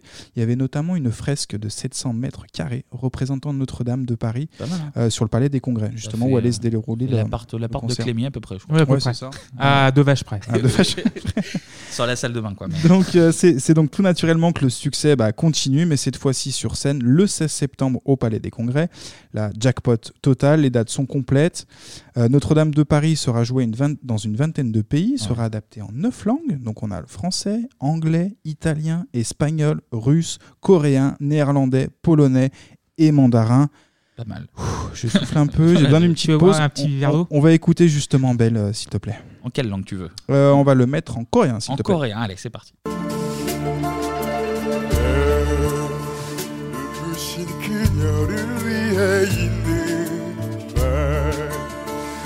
새처럼 날개 짓하는 그녀를 아름다운 그녀를 바라볼 때면 난 마치 지옥을 걷고 있는 기분 J'ai envie de la réécouter tout de suite, là, si vous voulez. C'est incroyable. hein. Moi, je trouve ça détend. Ah Personnellement, ouais. je suis détendu, je rigole, euh, je suis dans. le- En fait, Kevin est en, en train de pleurer. euh. Je pleure un peu, mais j'ai pas voulu mettre le- la vraie version parce que voilà. C'est hein, le euh, Mama Titi à la fin qui m'a fait du mal. Mais on embrasse nos amis coréens, on respecte Bah, énormément ils ont leur langue. goût. Et euh, Voilà. très belle version, très très belle. Mais bah oui, c'est un carton donc euh, belle qui fera plus de 4 4500 représentations dans le monde. Ça fait 11 millions de spectateurs Pas et mal. 3 millions rien qu'en France. Alors j'étais un peu dur tout à l'heure hein, sur, euh, sur Notre-Dame, je vais essayer de me rattraper un Ah petit oui, un peu. petit peu, parce que ça va- les gens aiment bien, finalement. Les gens aiment bien, c'est populaire comme notre émission, donc il faut rester dans cette trempe-là. Mais il y a eu tel un, un tel engouement, euh, c'est vrai qu'il y a eu aussi un message en fait dans cette, euh, dans cette Notre-Dame de Paris. On va d'ailleurs écouter un petit extrait, c'est Daniel Lavoie qui nous l'explique très bien. Alors, l'émotion et le message essentiel de Notre-Dame de Paris, quel est-il? Le message? Mhm. Je crois pas que ce soit un- je crois pas que ce soit une comédie musicale ou un spectacle musical qui Un est message vraiment un message. Bon, il n'y a, y a pas le message. Bon, bah, Daniel- je sais pas, peut-être pas trop. Mais ou- la question, la question est con. Non, mais temps, ouais, on bah. parle de Notre-Dame de Paris. euh, Oui, c'est une œuvre déjà complète. Alors Daniel Notre-Dame? Hmm Alors Message politique Non, non, Ça dénonce euh, Vraiment, on veut se taper la bohémienne, quoi. C'est juste ce qu'il faut retenir. Allez, si je vais essayer de- d'aider Daniel la, la voix pour le coup, il y, a un- il y a un lien quand même avec le personnage d'Esmeralda, donc je parlais tout à l'heure en rigolant euh, sans papier, mais ça dénonce aussi, il y a quand même un lien, il faut le savoir, avec euh, l'expulsion en 1996 des sans-papiers euh, de l'église Saint-Bernard à Mmh, Paris. oui, sous le gouvernement Jospin. Exactement. comme Non, peut-être avant, peut-être, je crois. Non, 96. Non, oui, non, non, 97, c'est. Juppé. C'est toujours c'est Juppé. Juppé, euh, c'est Juppé, on est dans la droite, on est sauvé les gars. C'est bon. Mon engagement hein, est sauvé. Pas tout le temps la gauche. C'est vrai, c'est vrai, c'est vrai. Euh, si on doit retenir deux comédies musicales, bah, les gars, euh, il y a Starmania, on a parlé au tout début. Ouais. Ouais. Et, évidemment Notre-Dame qui va donner euh, des appels d'air en fait. hein, Ah bah, à euh, les brailleuses québécoises. Les brailleuses québécoises. il, y a, il y aura Isabelle Boulet, Linda Lemay, Natacha Saint-Pierre. Corneille, j'ai rajouté Corneille. Qui n'est pas que- québécois, mais je ne sais pas pourquoi. Si, Si, il, est, du québécois. Ah, il est québécois Alors c'est un homme, effectivement, mais il Ah, est mais il est québécois. qué- ah, d'accord, je savais pas. Il est né au Rwanda, mais après, Ah il oui. était, euh, Oui, oui, bien au sûr. Québec. Il est du C'est Québec. un- Ah, d'accord, je savais pas ça. C'est un citoyen du monde. hein. Vrai, vraie info, merci beaucoup. Et, et avec classe. Notre-Dame de Oh. Paris a lancé d'autres donc comédies musicales euh, de qualité. On a les Dix Commandements, Ouais. Roméo et Ah, Juliette, Roméo et Juliette, Ali oui. Baba, Le Petit Prince, Cindy Cendrillon, Le Roi Soleil. Vous sentez dans mais- l'enjaillement dans ma voix c'est vrai que ça a ouvert, ça a ouvert les portes. hein, Ouais, clairement. c'était euh, vraiment les premiers. Cindy Cendrillon avec, euh, avec La euh. L'âme, Et la party de la rave party, Ah absolument. ouais. Et, bon Karine, morceau. et Karine de la, la Starac. 1. Eh oui. Absolument. Et il y avait tout un délire autour de Notre-Dame, puisqu'il y avait même un film. Alors, c'est pas lié directement, évidemment, mais ça tombe dans, dans la même période. Quasimodo del Paris. Et oui. Interprété non pas par Raffarin, mais Patrick Tipsit. On l'a dit tout à l'heure, je crois. oui, oui, Clément en a parlé. Hein, c'est Clémy qui en a parlé. Donc, d'ailleurs, dans le film, il y a aussi Richard Berry, Vincent Elbaz, Mélanie Thierry et une femme qu'on a évoquée dans ma chronique. Enfin, dans ma chronique, oui, si, c'est ma chronique. Si, c'est toi qui l'as Euh, écrit, en, en écrit. 1993, si je vous dis une femme, forte poitrine. Ah, Lolo Ouais. Lolo, Bah, elle est dans- Ferrari qui joue euh, le rôle d'une fée. Dans Quasimodo del Paris Ah bah, Ah bah, on va être obligé. Non, on va ouais. peut-être pas être Non. obligé de le regarder. Ouais, non, ouais. non, Non, non, mais non, je m'en vous en bats faites ce que vous voulez de l'info, mais voilà, c'était juste pour caler euh, Lolo dans, dans la chronique. Voilà. Je C'est prie. c'est totalement gratuit. Revenons à la musique. L'histoire n'est peut-être pas finie, puisque, comme le disait un certain Jacques Chirac, eh ben, les emmerdes volent toujours euh, en escadrille. Oui, c'est joliment dit. ça. Et, euh, eh ben, suite à l'incendie de la cathédrale de Notre-Dame récemment, euh, il y a une pétition qui a été lancée par les fans pour réclamer bah, des concerts de soutien et aussi un album. Ah, c'est pas mal comme idée quand même. À la base. Le principe, Sur le papier. Sur le papier. le, sur papier. principe est bon, Clémy, t'as euh. raison. Donc c'était un peu un appel au don, puis ouais, pour aider la, la reconstruction. Plusieurs membres de la comédie musicale, dont Luc Plamondon, euh, bah, avait dit oui. Pourquoi pas hein, C'est un beau projet. Bon, fort heureusement, il n'y a rien à ce jour. Sur ce coup, on peut remercier le Covid qui a, qui a pas aidé en fait hein, aussi, qui est arrivé finalement au bon moment. mais il faut savoir que pendant quelques jours après l'incendie, eh ben, c'était les titres de la comédie musicale qui étaient numéro un sur les pla- plateformes. Pardon, Ah, tout le de monde réécoutait, tout le monde Ouais. Notre-Dame. Ils se sont dit, on entend Notre-Dame à la télé, bah, on va écouter euh, la, la musique. Ça fait- Comme toi, c'est encore des présent. vases quoi. communicants. Bah, les moutons. Donc moi, je dis attention, surveillons Notre-Dame de tout acte malveillant. Euh, pas d'incendie, on arrête euh, les bêtises. Je dis ça, mais Notre-Dame de, de Paris bah, continue de tourner dans le monde entier. Mais oui, ça continue. ouais, Ça ouais, continue, ouais. je Il y a Roméo, et. Juliette aussi, je crois, que- qui Ah qui toute jamais arrêté. pas- T'as ouais, ouais. Damien Sargue qui, qui, avait, qui s'était reprend barré le- et oui, qui, qui reprend le- prendre parce qu'il faut payer le loyer du coup. Bah, Et la véranda. C'est une valeur sûre, ouais. Euh, Et les mais impôts. T'as t'as deux trois, deux, trois acteurs, euh, chanteurs, je sais pas comment on dit, acteurs, chanteurs de, de la Mhm. comédie qui, euh, Ouais, ils- originale ils qui sont partent, ils reviennent et ils repartent. Ils reviennent. Mais, euh, mais ça tourne, ça tourne T'as- toujours. En de général, dans les comédies musicales, tu as deux, trois castes qui font un, peu un, un roster. On appelle ça genre. Pendant une période, c'est l'équipe 1. Pendant une période, euh, deuxième période, tu as l'équipe 2, l'équipe 3 et tu as l'équipe 1 qui revient après l'équipe 3. Daniel Lavoie, il tourne toujours avec euh, Notre-Dame de Paris. Lui, il a toujours été titulaire, hein, et jamais sur le banc. Toujours, Continue. un- toujours avec la soutane, euh, un ami Daniel. C'est bien, je vois que vous connaissez euh, quand même quelques, quelques infos sur les, les comédies musicales, même si Oui. c'est pas notre délire à la base, mais ce qui est plutôt bien. On va faire un petit quiz très rapide, Allez, les le gars. Allez, quiz. merci. Euh, je crois que j'ai deux, trois petites questions. Est-ce que vous connaissez le lien qu'il y a entre Garou et Patrick Dills Oui, j'ai bien dit Patrick Dills. Euh, Je l'ai pas. Personnellement, je ne l'ai pas. Non, j'ai que des mauvaises choses qui me viennent en tête du coup. non, alors je vais donner la vraie réponse. En fait, ils se sont rencontrés sur la tournée des Enfoirés Alors, on me demandait pas, et Patrick Dills était là. Dills, il était fan. Puisqu'il y a le gamin des choristes. du- Non, non. Pardon. Non, c'est pas ça de déjà. Voilà, s'il te plaît, arrête-toi tout de suite. merci. Non, Patrick Dills, il est fan de Garou parce qu'il avait sa chanson, je sais pas si vous vous souvenez, Seul. Le titre de Garou Seul. oui, oui. Et on imagine fortement euh, Patrick Dills euh, dans sa cellule écouter. Non, mais c'est vrai, Seul. Mais ça, ça, ça, c'est une Euh, vraie belle anecdote. Donc, du coup, il y avait Patrick Dills qui était en coulisses. Il rencontre euh, Garou et euh, Patrick Dills lui offre un livre, en fait, son livre son- son- de son histoire. Garou est touché. Et un jour, le téléphone du roux le plus innocent sonne et c'est Pierre Garand, donc Garou de son vrai nom, Eh qui l'invite sur un de ses clips à Montréal. C'est fou ça. Et C'est Patrick gentil. Dills s'est refait et il se dit allez Banco, on part à Montréal. Très belle et il en garde un très très bon souvenir. Michel Fournier est fan du, Dave, je crois. Ouais, Il faut le savoir également. Bon, ça rendra pas les années de prison fait, euh, mais voilà. Mais en tout cas, c'est c'est une belle anecdote. Mais oui. Garou, grand cœur. Garou au grand cœur. Garou, Garou, Garou. Allez, on enchaîne. Vite, très vite, vite, très, très, très, très, très, très, très. Euh, justement, on enchaîne vite. Patrick Fiori a quitté précipitamment la comédie musicale de Notre-Dame de Paris. Est-ce que vous le saviez?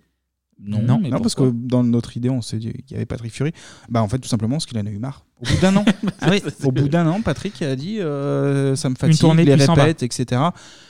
La vraie histoire, pareil, c'est qu'il avait un projet perso, le Patrick. Et oui. euh, il avait sa promo de Notre-Dame de Paris qui a bien été utile. Est-ce que les autres ont fait plus de plus d'un an du coup? Enfin, je sais Ouais, pas, je me rends ça- pas ça compte. un peu plus. un ouais, an et demi, deux ans, mais pas plus. Mais euh, en fait, surtout, en fait, ce qui a marqué Patrick Fiori, c'est qu'il a claqué la porte du jour au lendemain, en fait. Donc, euh, Ah, le donc soir, après la représentation, personne n'était au courant, ni les producteurs. Il a dit Allez, ciao, je me casse. Ça, c'est son petit tempérament corse. Corse. Eh oui, on, On, salue, on euh, embrasse nos amis corses quand même. Et Marlène Schiappa. Euh, donc ça, le groupe Magic System aurait appelé leur premier son, premier Garou, en hommage à Garou. non, Non, je déconne. non. Non, c'est pas vrai.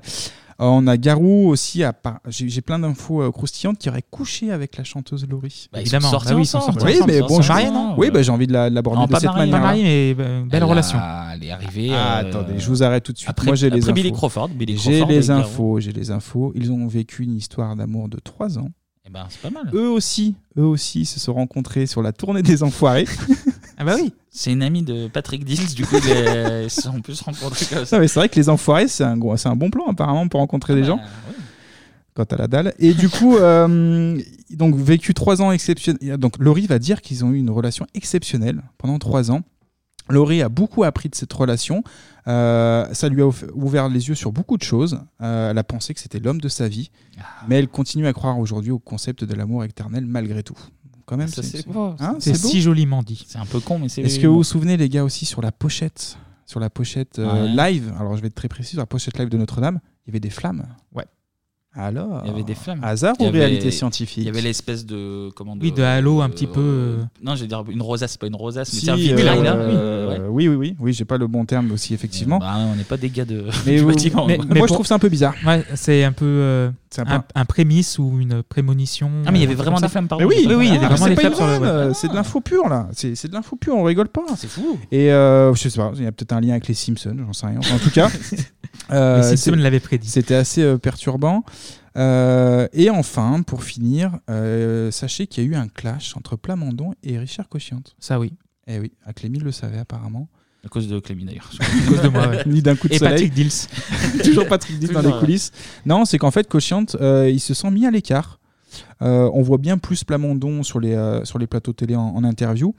Et euh, Plamondon va parler de crise d'ego concernant Cochiante. Donc il y avait un petit clash à l'époque sur les deux hommes. Ça, c'est pas chouette. Parce que je crois qu'il avait écrit la chanson belle, elle s'appelait Time, je crois. Et elle avait tout été retravaillée. Il y a un délire comme ça. Donc... Non, puis là, le succès, je pense que chacun veut tirer un peu la, La couverture. la couverture à soi. Mais aujourd'hui, je vous rassure, les gars, tout est rentré dans l'ordre. Et ben parfait. Voilà Merci, une bonne Anto. nouvelle. Bravo. Merci. Anto pour toutes ces petites anecdotes truculentes. Merci à Notre-Dame. Et on va passer, on va passer, on va passer à.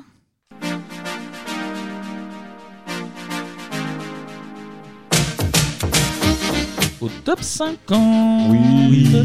Quels étaient les 5 singles en tête de, du top la semaine du 2 au 8 janvier 98 Là, c'est très, très, très Facile. Très, très facile. Ouais, Ah ouais. ouais. La première, elle va te faire très plaisir. C'est le seul moment de bonheur de, de, de ce blind test.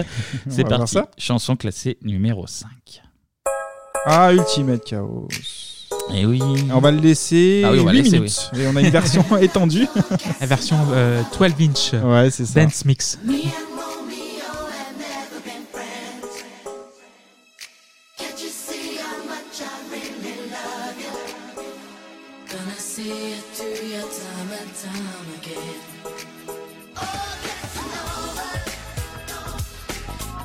Voilà, voilà, voilà, voilà. voilà. Qui est une reprise.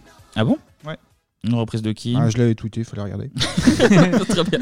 Ça, c'est non, je sais une plus. émission euh, vivante. ah, je sais plus un chanteur des années 80, mais euh, voilà. Bon, alors pour vous dire, ça c'était la chanson la plus dure du, Ah. du top 5. Et du coup, on est toujours sur la première semaine de 1998. Absolument. Très bien. Et oui, oui. Ça, je- ça va t'aider peut-être. Oui, oui. Là, il réfléchit dans son son logiciel, Clévy. Non, non, mais là, il y a- là, pour de vrai, là, là, celle qui arrive, il n'y a pas match et celle d'après non plus. Allez, c'est parti. Chanson classée numéro 4. Ouais. Ah, Baby- euh, à quoi Eh oui. Évidemment. Qui a été repris aussi. Jumpin'. On tape dans le hyper populaire là. Ah bah oui, Ah, mais c'était cool. Donc ce titre a été repris par Booba. Ah bon Il y a une semaine. Eh ben, Il y a une semaine Ouais, ouais. C'est tout frais là. les gars. Bebop qui colle toujours à l'actualité. Hop, très bien coupé ça. C'était sec. Merci, c'était- bonsoir. C'était efficace. Je maîtrise la technique comme personne. Allez, on est déjà, putain, on est déjà à une heure d'émission. Cette émission On va coupe, durer. Cette émission va durer deux heures. Sachez Oui, oui, c'est dès sûr, à je présent, si vous avez euh, les gamins à aller chercher, un Prenez- truc- prenez un les pop-corn un et truc tout. au four, c'est fini là. C'est foutu. Donc, euh, allez-y. Bon, on va prendre notre temps maintenant que c'est dit. Euh, chanson classée numéro 3 Ah, Ah. Cardone. Nathalie Eh oui. Cardone. Anto, tu es en feu. Ouais. Puis j'aime bien les cardons aussi. euh, Ah c'est oui, très bon, les cardons. Oh me-. C'est plus facile pour moi. Nathalie Cardone. Fait sa révolution. Avec Hasta Siempre. Hasta siempre. Bon, on va l'écouter un tout petit peu, mais. Hmm. Trop de nouvelles d'elle. Hein. Elle mange des cardons. Ouais, justement. Ça ouais. suffit cette blague, ça suffit. Elle n'était pas marrante la déjà une première fois. fois, c'est pas non Déjà plus une fois de trop. Mais là, quand, quand ça part là, c'est que de l'émotion. Oh là là. Voilà. Les frissons. Oh là là.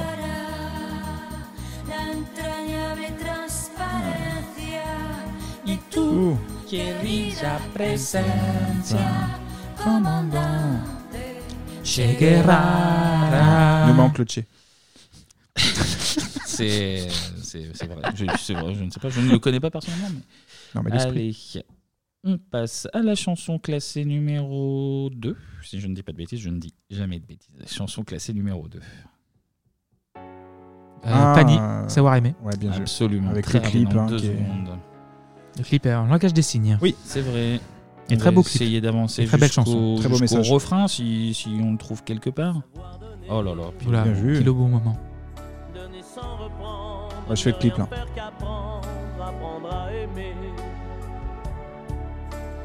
Là, il y a Clément qui fait du langage des signes en même temps. Ouais, c'est un peu chelou. Il faut le savoir, il faut le savoir. Voir le reste. Il fait des gestes vulgaires. Allez, s'en aller. Merci Florent tout ce que tu apportes à la chanson française. Et pas aux impôts. Mais pas, oui. Oh là là là. Et là. pan Ça, Mais c'est pas mon mec de gauche à sûr. L'administration. Allez, je- je- J'ai manqué un mot à cette phrase, mais je ne le trouvais pas. Dernière chanson, chanson classée Number one. numéro 1 du top 50, la semaine du 2 au 8 janvier 1998. Ça reste très très très facile et c'est Mhm. parti, je parle très vite. Ouais, vive au Perleil. Absolument. Ah oui, je l'avais pas. Ok. Tu en as parlé Ouais. Tu en as parlé il y a 10 secondes. Vivo parlei. da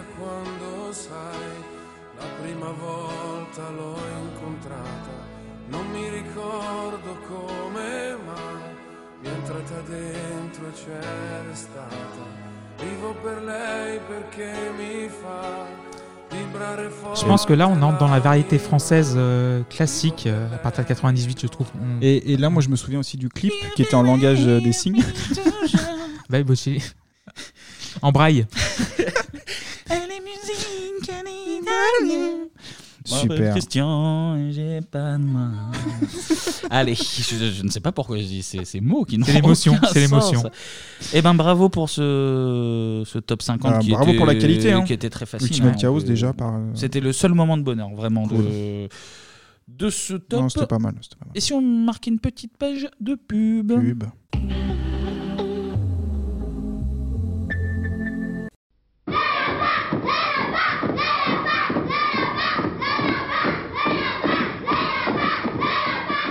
femme connaît déjà le premier effet qui se coule, le bonbon à la menthe qui rafraîchit.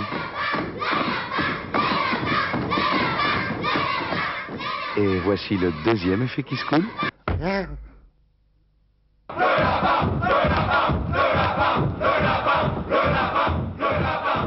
Qui se coule, le seul bonbon, double effet. Oh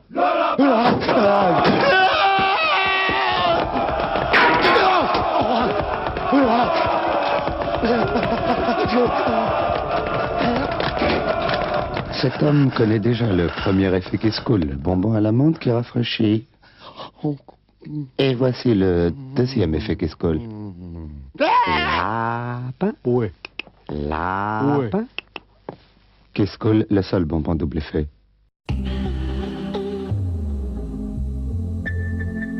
Et on est de retour sur Bebop. Et maintenant, c'est l'heure de sauver le monde.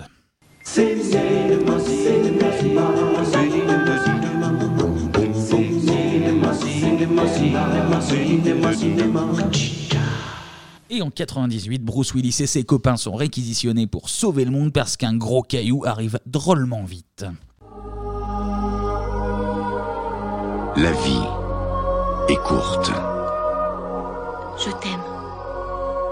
L'amour est éternel.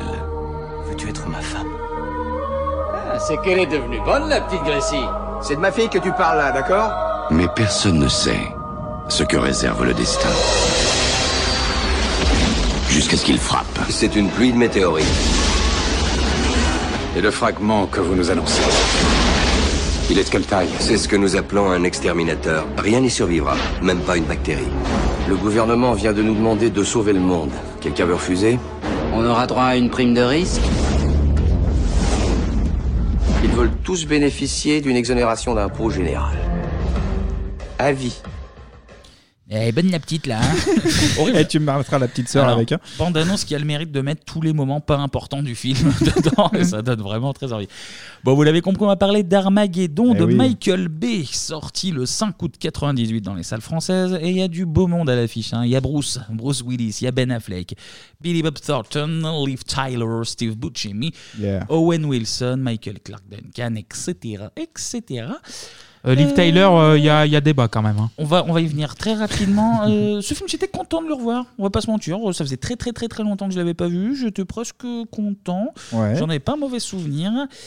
Et c'est un peu loin. c'est un petit peu loin. C'est 2 trop long. heures, C'est trop 2h30. 2h30. La dernière demi-heure, les dernières 40 minutes. euh, Même les, les 2h30 sont déjà très très longues en soi. ben, j'ai maté la timeline à 1h50 et je me suis dit c'est précisément là que je voulais que ça s'arrête et c'est Non, mais t'as- on a 40 envie qu'il minutes. décolle au bout d'un moment, quoi. Ah, Il y a c'est ça aussi. met du temps, ça met du Ah temps, ouais. C'est le, le problème de ce film en fait. Il est long, mais tout va très vite.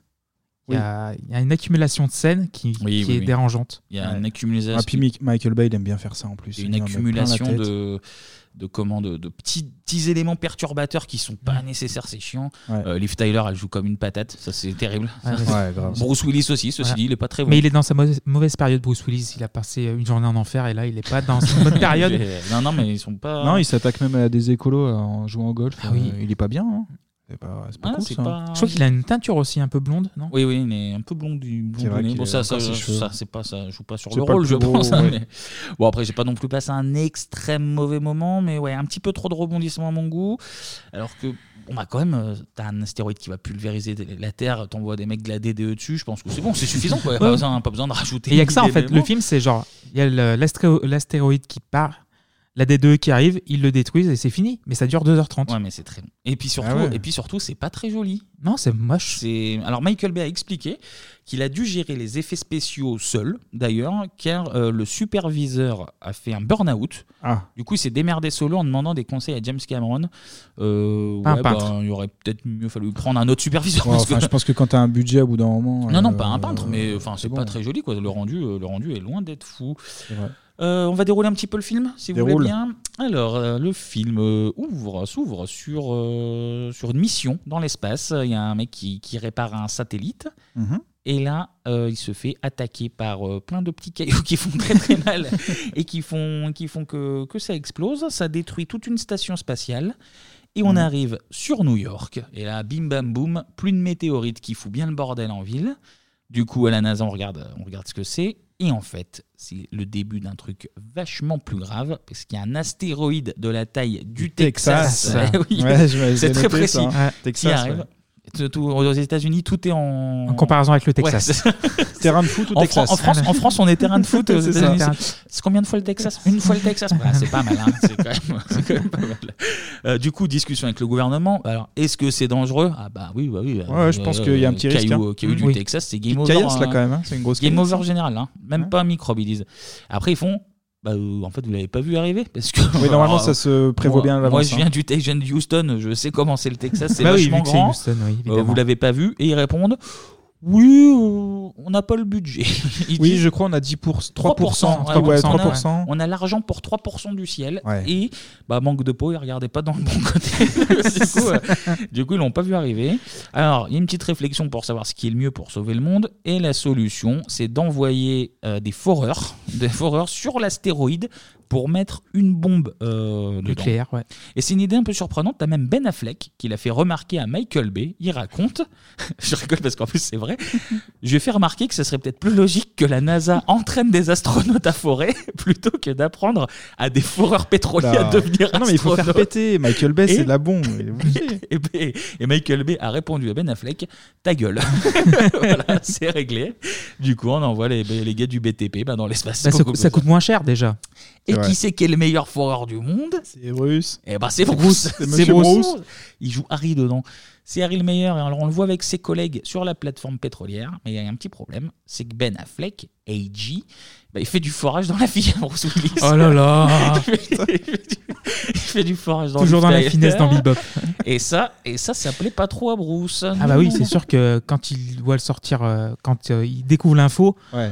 Bruce sort le fusil à pompe. Ah oui. Non, mais il tire en plus, le mec. Oui, il tire dire, en plus. euh, Il tire sur Ben Affleck au fusil à pompe au milieu de- d'une plateforme plateforme pétrolière. pétrolière. Ouais, y a aucun risque. Ouais. Aucun risque. C'est ouais, bah c'est c'est Bruce quoi. Il a, il a peur de rien. Et il à le- mon avis, Michael Bay a dû dire sur le scénar on fait exploser la raffinerie complète. et finalement, au dernier moment, ils se sont dit non. ils se sont t'sais, dit non, parce que tout le monde ça va pétait mourir, pas du assez, coup. quoi. Et en fait, donc il le pourchasse effectivement avec un fusil. Il est arrêté par le gouvernement qui lui dit non non bah ah, ça tu finiras plus tard parce que là d'abord faut sauver le monde.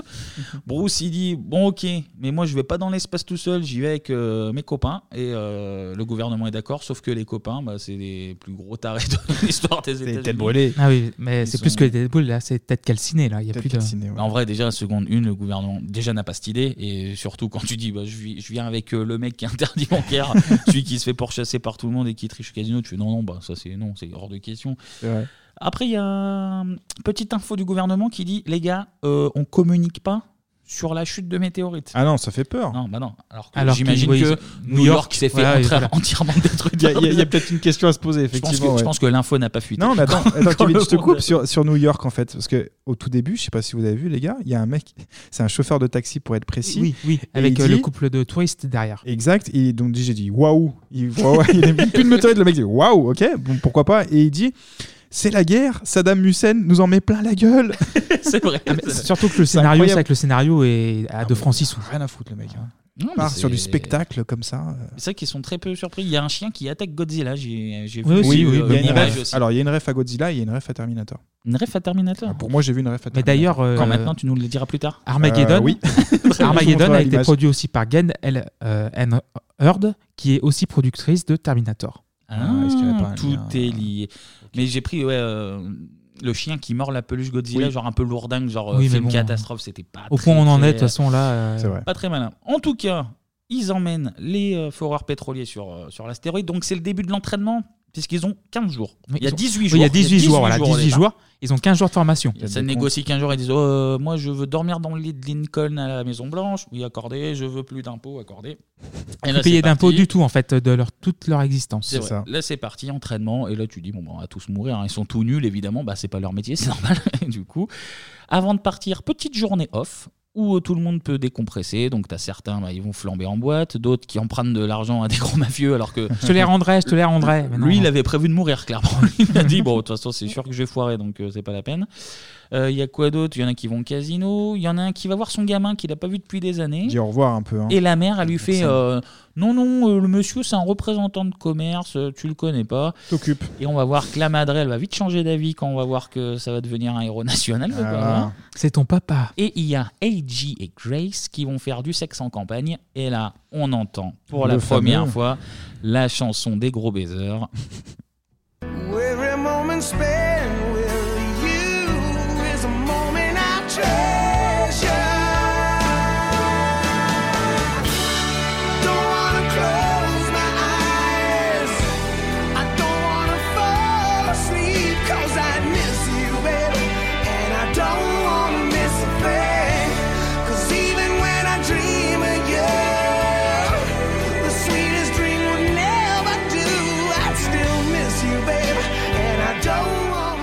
le là papa de Liv Tyler. Le papa de Liv C'est Tyler. bien de le notifier, ouais. Steven Tyler. C'est pour ça que je pense qu'elle est dans le film d'ailleurs. Parce Oui, que bah. Aerosmith chante deux, trois chansons. Il y a des grandes chances. Voilà.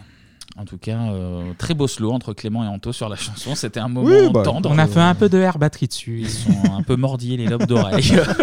C'était tout à fait. Bon, un beau morceau, donc forcément, en tant que Et là, romantique. et là, ça y est, donc AJ, il met des, des crackers dans le slip. Ah oui, c'est à vrai, voilà. J'avais oublié ça. J'avais C'est vrai oublié. que c'était un peu choquant. La scène romantique. Mais euh, Liv Tyler, elle est toujours dépeinte comme. euh, en fait, on veut toujours la- euh, le, réalis- le réalisateur veut toujours la voir à poil. J'ai l'impression. Elle a toujours Oui, un, petit morceau de, de soutien-gorge par-ci. Genre, elle lui met le, bi- le biscuit dans, dans la culotte. Ah, c'est l'apéro, c'est l'apéro marrant. C'est l'apéro. C'est l'effet ap- c'est l'effet apéro. C'est la femme Monster. Munch, quoi. C'est c'est bizarre. Allez, c'est parti. On va dans l'espace, du coup. C'est la fameuse scène où ils marchent au ralenti dans leur Mm. combi orange. D'ailleurs, petite anecdote, ben, les combis, c'est les vrais de la NASA. Ah. Et ça vaut 3 millions de dollars pièce, hein, ces petites choses. Donc, euh, Ah, le budget est parti leur- là-dedans, quoi. Donc en fait, c'était pas une scène au ralenti, ils marchaient vraiment au ralenti pour pas, pas les Abîmer abîmer, pas les la caution, accrocher. Donc, Avec euh, le faut- chèque et tout au début, tu vois là. il faut... Il savoir que les décollages de navettes sont aussi authentiques. Michael Bay a eu le droit de, de filmer des, bah, des vrais décollages. Du coup, il en a profité pour, euh, pour faire des trucs. C'est le seul truc d'aplomb du film, Oui. sans doute. Et là, la madre de tout à l'heure, elle voit son ex partir pour sauver le monde. Et là, comme tu disais, elle dit à son fils Non, non, en fait, c'est pas un représentant de commerce, c'est c'est papa, en fait. hein. Tu- C'est bon. C'est pas, c'est C'est pas un assumé, loser, ouais. en fait. Donc, ça part en deux vaisseaux indépendance et liberté. Liberté. Ah bah, c'est les, c'est les valeurs. Ça, c'est les valeurs des États-Unis d'Amérique. ça. Je vais prendre des gnocchis, s'il te plaît aussi. Et là, Nous sommes en 2021, donc voilà, il y a une petite référence. Et là, le film prend un virage du c'est déjà mission impossible, mais on va la rendre encore plus, Plus difficile. impossible. Hmm. Donc, première étape, on va faire le plein à la station russe. Donc, déjà parce qu'ils partent pas casser d'essence. Donc, on fait le plein, ils arrivent, sauf qu'il y a une fuite. Explosion de la station parce que ça pète pas assez. Tout Parce le que c'est monde russe s'en aussi, je pense, vu que c'est les Russes contre les C'est vrai. Américains. D'ailleurs, le russe qui a un t-shirt de CCCP Ouais. pour montrer qu'il est, SSSR, ouais. il est Incroyable. bien- Il est, Et puis, bourré. euh, il est bourré. et il, a un il est mal t-shirt- rasé, c'est un russe quoi. Et puis l'accent, la voix, enfin, en Bah, VF, c'est un- incroyable. Il est très russe. Il est très, très, très, très Énormément russe. Ça explose, tout le monde s'en sort, mais bon, c'est limite, limite. Deuxième étape, Mhm. on va faire le tour de la Lune pour atteindre 35 000 km/h et on atterrit sur le caillou. Et là, le problème, c'est que le vaisseau de Ben Affleck, il se crache. Mais heureusement, Ben Affleck et le russe de la station et John Café de la ligne verte Ah oui, qui c'est vrai. est là, et ben C'est il meurt pas. Il, me- il faut mourir de. C'est qui euh, Owen Wilson qui Oui, meurt à ce moment-là par-dessus le- le pare-brise. Enfin, on voit des choses- on voit des choses incroyables. Vraiment terrible. Il meurt pas, sauf qu'il se retrouve à 30 km de leurs copains. Sauf que là, c'est pas, euh, c'est pas la RN6, là, ils sont, ils sont sur un astéroïde euh, qui va à 35 000 km/h. Du coup, euh, ils se disent, bon, on est mal embarqué, les copains. Mais ils ont une petite voiture scarabée qui s'appelle. bien pratique. Alors, Ah bah, ils- Tut, tut, Allez, on y va. C'est parti, les copains. On, part, on part en scarabée. C'est le même klaxon, hein, je l'ai reconnu tout de L'autre suite. euh, l'autre vaisseau, lui, il atterrit, euh, mais pas au bon endroit. Du coup, il tombe sur un sol qui est entièrement en fer. Ouais, c'était pas prévu. Et ça. là, Bruce Willis, qui est pourtant le champion du monde du forage, il dit Oh là là, euh, moi compliqué, j'ai là. jamais vu. Moi j'ai Coton. jamais vu, donc euh, compliqué. En fer plutôt, pas coton. Sur Terre, il... sur Terre, elle est pas mal. J'ai presque bien aimé Ouais, cette blague, franchement, hein, je ouais. crois. Euh, sur Terre, ils voient que ça va pas assez vite et qu'ils galèrent. Du coup, ils disent Bah, vous savez quoi? La bombe nucléaire qui est dans le vaisseau, on a mis un petit, un petit code PIN là pour la faire péter à distance. Eh ben, on va y aller. Eh ben, hop, on va la faire péter à distance. Donc Bruce, il voit ça, il est pas content. Heureusement, il fait un discours des valeurs des États-Unis et ils parviennent à débrancher la bombe. Ça continue de forêt, ça continue de forêt. Et là, le drame numéro 4 ou 5, on sait même plus tellement il y a de drame. Coup de grisou, comme dans. Oh putain de Coup de grisou. grisou sur le caillou, comme dans, comme dans Germinal. On dirait un titre de film des années 60, tu as coup de grisou sur le caillou. Ça pète, ça pète. Il y a le, le, le- le gros. Voilà, C'est- il est, il est- c'est son sa caractéristique principale. Non, vrai, il ouais. est gros et bête qui, qui meurt. Mm. C'est c'est dommage parce que c'était c'était le meilleur. Du coup, là, bah, on va tous mourir, évidemment. D'ailleurs, euh, foutus. d'ailleurs, d'ailleurs, Paris Là, se Paris, fait à un moment, oui. Ah oui, Paris. Et tu vois une 4L ou une 2 chevaux, je crois que c'est une 2 Ouais, chevaux oui, non, enfin, Il y a un serveur qui, Un serveur, ouais. qui regarde la, il regarde la télé en tenant un plateau avec des verres dessus. Il manque la baguette et le- Parce que quand tu es serveur à Paris, tu dois être constamment en train de tenir un plateau. Tu n'as pas le droit de, de te reposer Et les ce mains. qui est dingue, c'est que tu vois le drapeau de la France, la Tour Eiffel, une 4L, le serveur et boum. Et puis tu as Ah le plan euh, gargouille. Gargouille aussi. Ouais, ah oui, le de la plan- Notre-Dame aussi, le oui. plan gargouille de Notre-Dame, là, elle fait pas que brûler. Là, Notre-Dame, euh, bref. termine, hein, j'aime autant te le dire. Et non, le monde va bien, enfin, on espère, parce Ouais. qu'il y a Ben Affleck qui arrive. Il arrive là, tout, tout, tout, tout, eh, c'est bon, j'ai retrouvé la route, euh, c'est bon, il est avec son, il arrive à la rescousse. Il lui reste un truc pour fourrer, alors il fort, il fort, il fort, il fort. Ça commence à péter de partout, et là Bruce il fait euh, attention, euh, attention, arrête tout. Et là Ben Affleck il lui dit fais-moi confiance. Et là parce que c'est aussi une des valeurs fortes du film, c'est la confiance à l'autre. Et il réussit Ben Affleck, il atteint les 250 mètres de forage pour Mm. mettre la bombe nucléaire. Gros foreur, au euh, cœur gros gros foreur. Ben Affleck. Et ça y est, le monde est sauvé Bah non, parce qu'il y a une pluie de météorites sur L'astéroïde. voilà. Ça- Comme si ça suffisait pas en fait. Déjà, t'as une astéroïde qui va s'écraser sur la Terre. Et non, et là, non, t'as une pluie d'astéroïdes sur Sur l'astéroïde. l'astéroïde, c'est encore double, double astéroïde. Et le truc, c'est que ça abîme la bombe. Et du coup, ils peuvent plus la faire péter à distance. Ça veut dire qu'il faut que quelqu'un reste sacrifie. Ouais, voilà. pour la déclencher. Bah, du coup, euh, Kamikaze. voilà. Donc, comment on fait bon, On tire à la courte paille. Tac, c'est Ben Affleck qui la tire. Donc, Ben, il va mourir. Sauf que au dernier moment, au moment d'aller se sacrifier, Bruce, Non. il débranche l'arrivée d'oxygène de Ben Affleck pour Ouais. le laisser dans l'ascenseur. Et c'est lui qui s'en va se sacrifier. Il lui dit T'es comme mon fils, prends soin de ma fille. Alors que Alors qu'il lui tirait dans la gueule, lui il y a- Ah ouais. il y a tirait deux heures. littéralement au fusil à pompe dessus. Ouais, mais c'était un rôle qu'il jouait. Donc là, c'est la chiale. euh, il l'aime beaucoup. Et juste avant de tout faire péter, il y a le discours de la chiale, le discours d'adieu à Liv Tyler. Et on va écouter ça pour pleurer un petit Grace, il faut que tu saches qu'Edgy nous a sauvés. Il a réussi. Et je voudrais que tu dises à Chick que je n'aurais rien pu faire sans lui. Soyez heureux, toi et Edgy.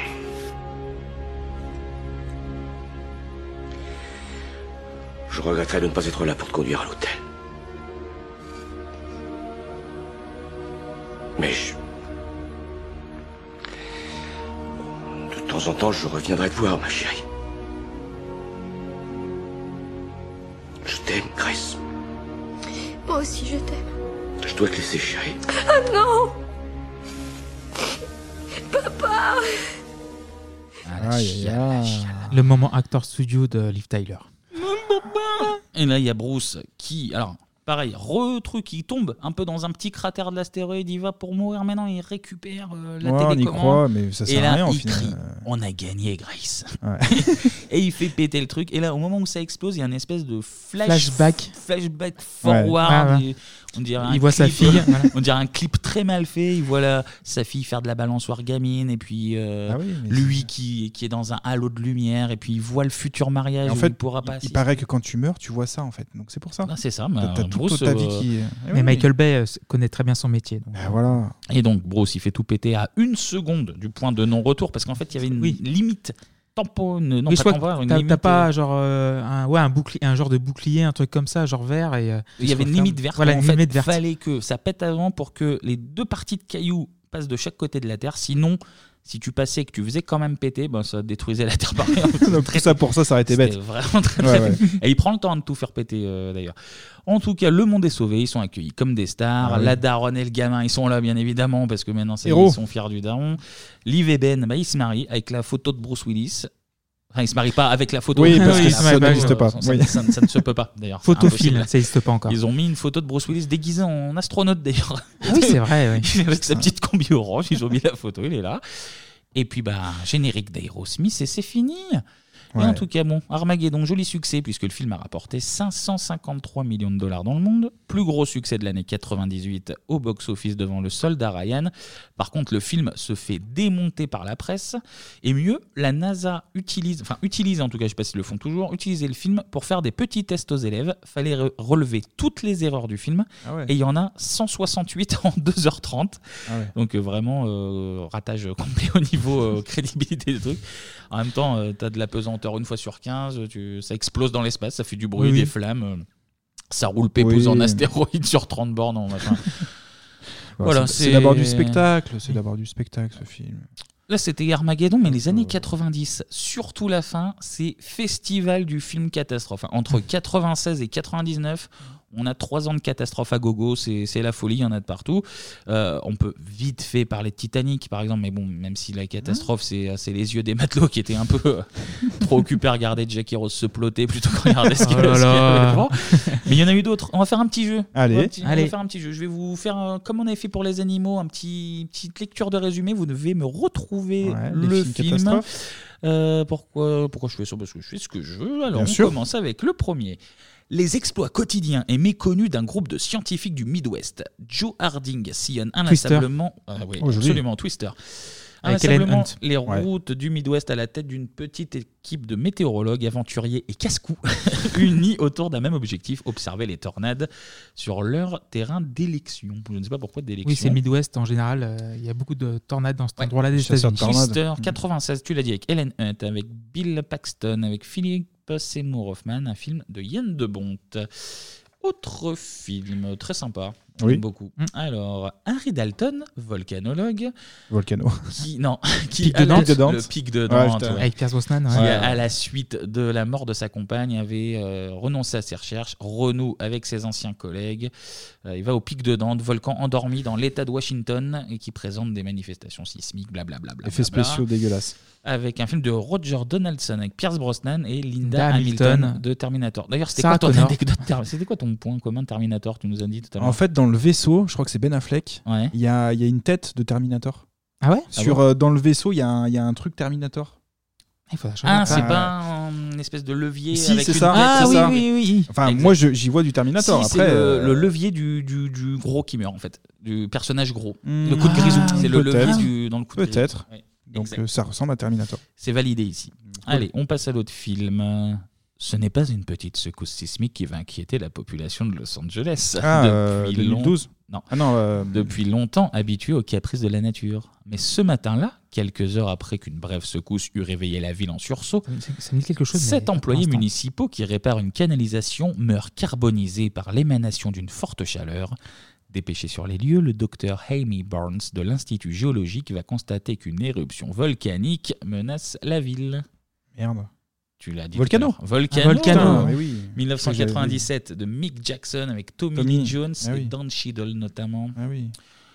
J'aimais bien ces petits films. Ils étaient nuls, mais euh, je les aimais bien. Non, mais ça passait un bon moment, deux heures au moins. Tu Ouais, voyais tu ça vas au peut-être ciné, partout. tu vois des- Voilà, t'en des prends bons- plein, plein la figure.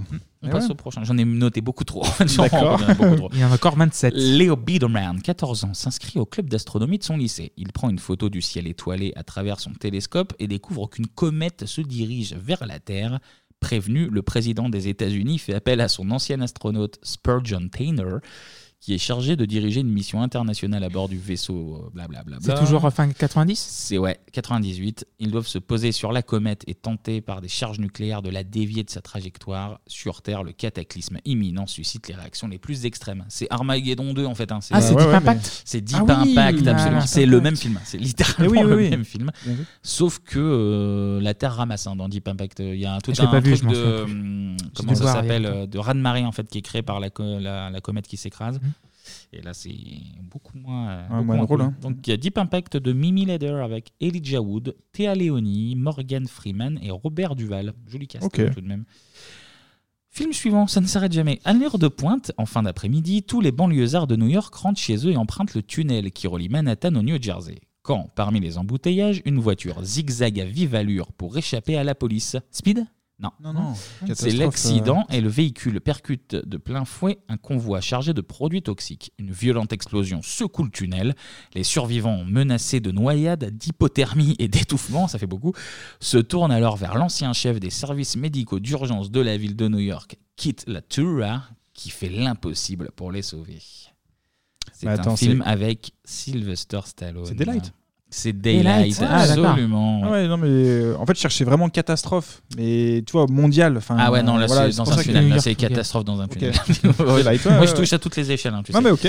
Daylight 96 de Rob Cohen avec Sly et Ouais. avec Viggo Mortensen. Et le dernier, ça y est, on arrive enfin au bout.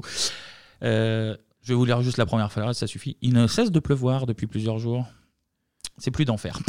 Ah, ok, merci. Depuis plusieurs heures sur une petite ville d'Urchingburg, le niveau de l'eau monte et le barrage situé en amont de la ville risque de céder, blablabla. Bla, bla, bla. Puis d'en faire 98 de Michael Salomon avec Morgan Freeman encore, avec Christian Slater et Randy Quaid notamment. Ok.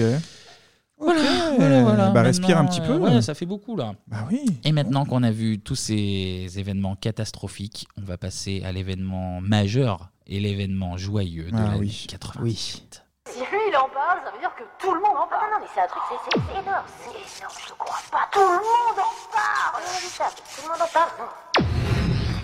Le foot et la France, une histoire d'amour. Le désastre, avec une équipe de France où des caïds immatures commandent à des gamins apeurés, une un coach désemparé et sans autorité, une fédération française de football aux abois.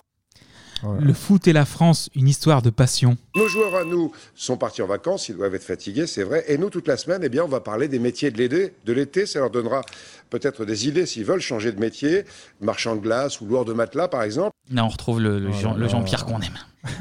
Le foot et la France, une histoire d'exploit merveilleux. J'ai qu'un seul projet, c'est c'est d'épouser Estelle. Donc c'est aujourd'hui que je lui demande euh, vraiment. Je sais que c'est difficile, mais c'est dans ces moments-là qu'on a besoin de tout le monde et moi j'ai besoin d'elle. Et oui, le foot et la France, c'est aussi des discours inoubliables. C'est un communiqué des joueurs. Par ce communiqué, tous les joueurs de l'équipe de France, sans exception, souhaitent affirmer leur opposition à la décision prise par la Fédération française de football d'ex- d'exclure Nicolas Anelka. Si nous regrettons l'incident qui s'est produit à la mi-temps du match France-Mexique, nous regrettons plus encore la divulgation d'un événement qui n'appartient qu'à notre groupe et qui reste inhérent à la vie d'une équipe de haut niveau. On plaisante, hein. Mais bon, bon, bon petit résumé, quoi. hein. Mais la, mais la France et le foot entretiennent une histoire d'amour depuis que le foot est devenu plus ou moins standardisé. C'est vrai. La FIFA, Fédération internationale de Football Association, Oh. a été créée en 1904 à Paris. Et son premier président également est français. Noël Le Gret? Oui, déjà. Mais c'est un journaliste du, nom de Robert Guérin. Avec 50 ans à l'époque, euh, Noël. Le père de Vincent. J'arrête, j'arrête, j'arrête. Donc, en 1928, le foot est encore dans ses balbutiements lorsqu'un avocat passionné de sport qui se dit Hum, hum, hum, on commence à avoir pas mal d'associations de football dans le monde. Alors que- pourquoi pas créer une sorte de tournoi pour Oui. déterminer la meilleure d'entre elles? C'est une bonne idée. Et à l'époque, donc pas encore qualification parce que la première Coupe du Monde, mais juste une deadline. Donc euh, toutes les fédérations de- du monde sont invitées à participer à la première édition en Uruguay. Donc imagine, t'es chez toi, tu reçois un petit carton d'invitation et avec un tu viens, euh, tu viens ma gueule C'était ça, hein. la, vraie. Hein. Tu On viens a le carton gueule. de toute façon. Là. Donc euh, si oui, tu réponds avant le 28 février, autrement euh, tu viens, viens pas. pas. Donc en Uruguay, 15 équipes à cette première édition pour gagner la Coupe Jules Rimet. Nom de l'avocat qui a eu cette idée un peu folle un jour d'inventer l'école. Quoi? Non, non, non. Non, non, c'est pas ça. donc, donc la nationalité du top point buteur de la Coupe du Monde, c'est quoi? C'est un Français. C'est un Français, c'est Lucien Laurent. Lucien Laurent. Et Cocorico. voilà. Encore une fois. Donc La culture. 1930, euh, question de temps avant que la France n'organise sa première Coupe du Monde, et c'est en 1936, lors du congrès de la FIFA tenu à Berlin, dans une Allemagne qui a déjà viré chocolat, que la France va organiser le troisième événement sportif de son histoire après les JO de 1900 et de 1924. Et on va laisser les actualités de l'époque nous en parler. En 1938, c'est à la France que revient l'honneur d'organiser cette troisième Coupe du Monde. L'Italie, détentrice de la Coupe du Monde, est qualifiée. Voici son équipe, grande favorite du tournoi, emmenée par son sélectionneur Vittorio Pozzo. Et voici les Brésiliens dont l'équipe est inconnue en France, venus en Europe avec le désir de prouver la supériorité du football sud-américain.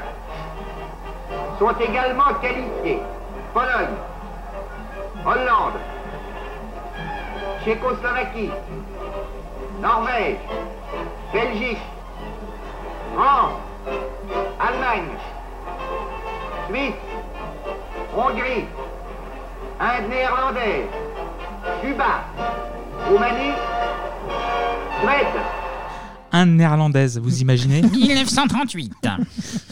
Donc la dernière Coupe du Monde avant la Seconde Guerre mondiale, évidemment. Et ça reprendra qu'en 1950. Oui, même, oui, la Coupe du Monde en 1950. Et donc, c'est une occasion d'unir tous les peuples du monde entier autour des valeurs du sport. Et la France, évidemment, a un rôle important à y jouer. Donc, Le pionnière. colonisateur. Pardon, pardon. Essentiellement. Excusez-moi. C'est ça. Donc, pionnière, elle organise la première édition de l'Euro de football en 1960. Mhm. Donc, c'est une vitrine sportive pour voir nos champions, évidemment. Également politique, maintenant que la télévision est de plus en plus présente dans nos foyers. Ouais. C'est un symbole de puissance économique et touristique.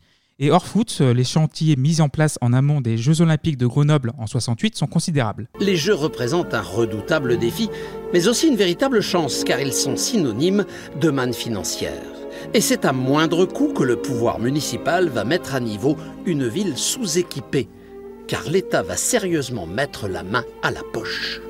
Le gouvernement a décidé que ce serait l'occasion d'une or- d'une réorganisation complète de cette région, d'un équipement complet, et pour la ville de Grenoble, et pour les environs.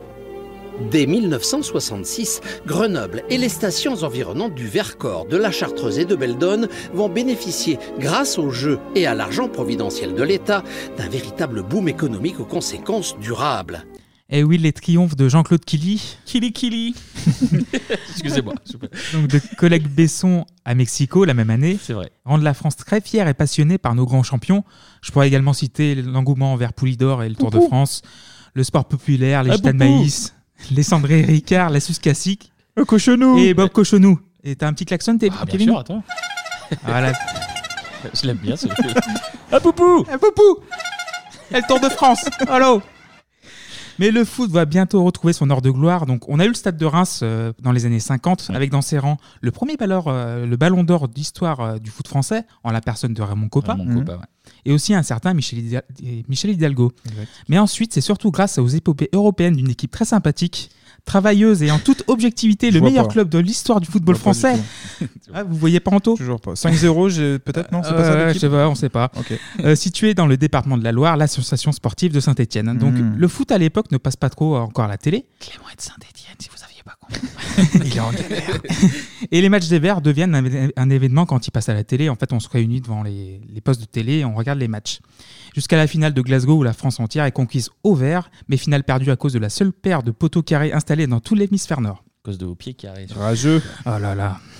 Mais du coup, l'équipe de France de football reprend du poil de la bête et on voit l'émergence d'un jeune Nancéen à la vista infinie et la patte droite infaillible. Je vous parle de Michel Platini à l'entraînement.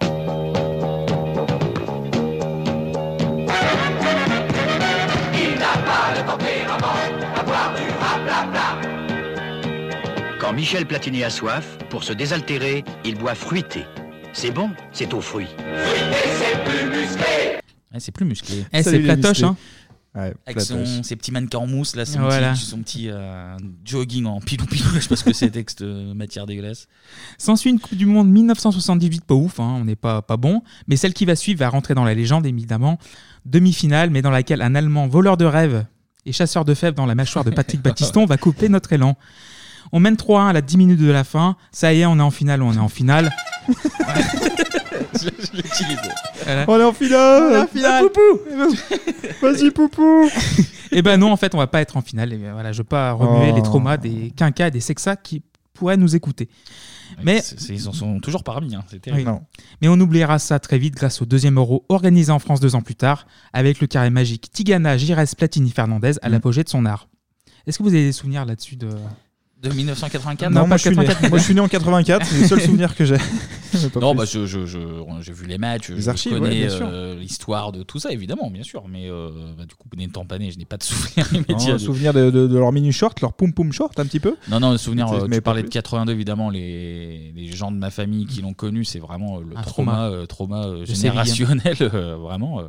Même euh, une fois champion du monde en 98, euh, ça continue de parler de ça. Même là, dès qu'il y a un France-Allemagne, euh, on reparle On de ça. C'est vraiment euh, le trauma euh, intégral du, du foot français. Mais en 84 aussi, je m'en souviens, mes parents s'étaient mariés et mon oncle à l'époque avait une petite télé portative pendant la messe pour regarder France-Belgique. Pendant la messe 5-0. Ouais, 5-0. voilà. Encore. Encore un 5-0, ça refait beaucoup. Donc la coupe revient à la France, donc premier triomphe du foot français. Yes. Après ensuite euh, 86 avec ce France-Brésil d'anthologie avec avec mon petit bonhomme, mon petit bonhomme. Poupou Poupou C'est Poupou qui avait mis le tir. Et puis plus rien en foot pendant très longtemps. Sauf que la France reste un très grand pays de sport et qu'après Grenoble en 68, Albertville reprend le flambeau olympique. Elle organise les Jeux d'hiver 92, ouvert par un François Mitterrand déjà affaibli, mais avec comme dernier porteur de la flamme Après 57 jours d'un parcours héroïque. Le voilà.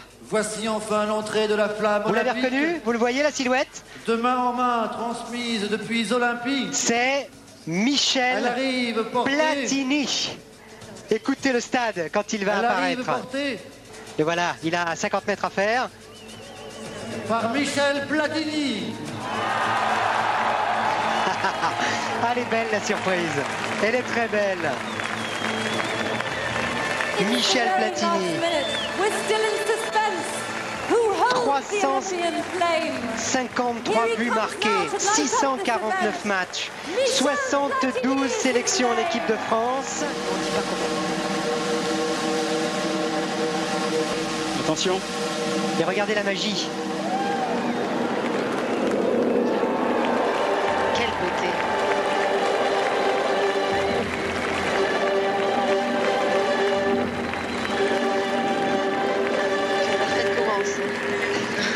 Bah, la dernière fois que Gérard Rolls a dit du bien d'un footballeur. hein. C'est vrai.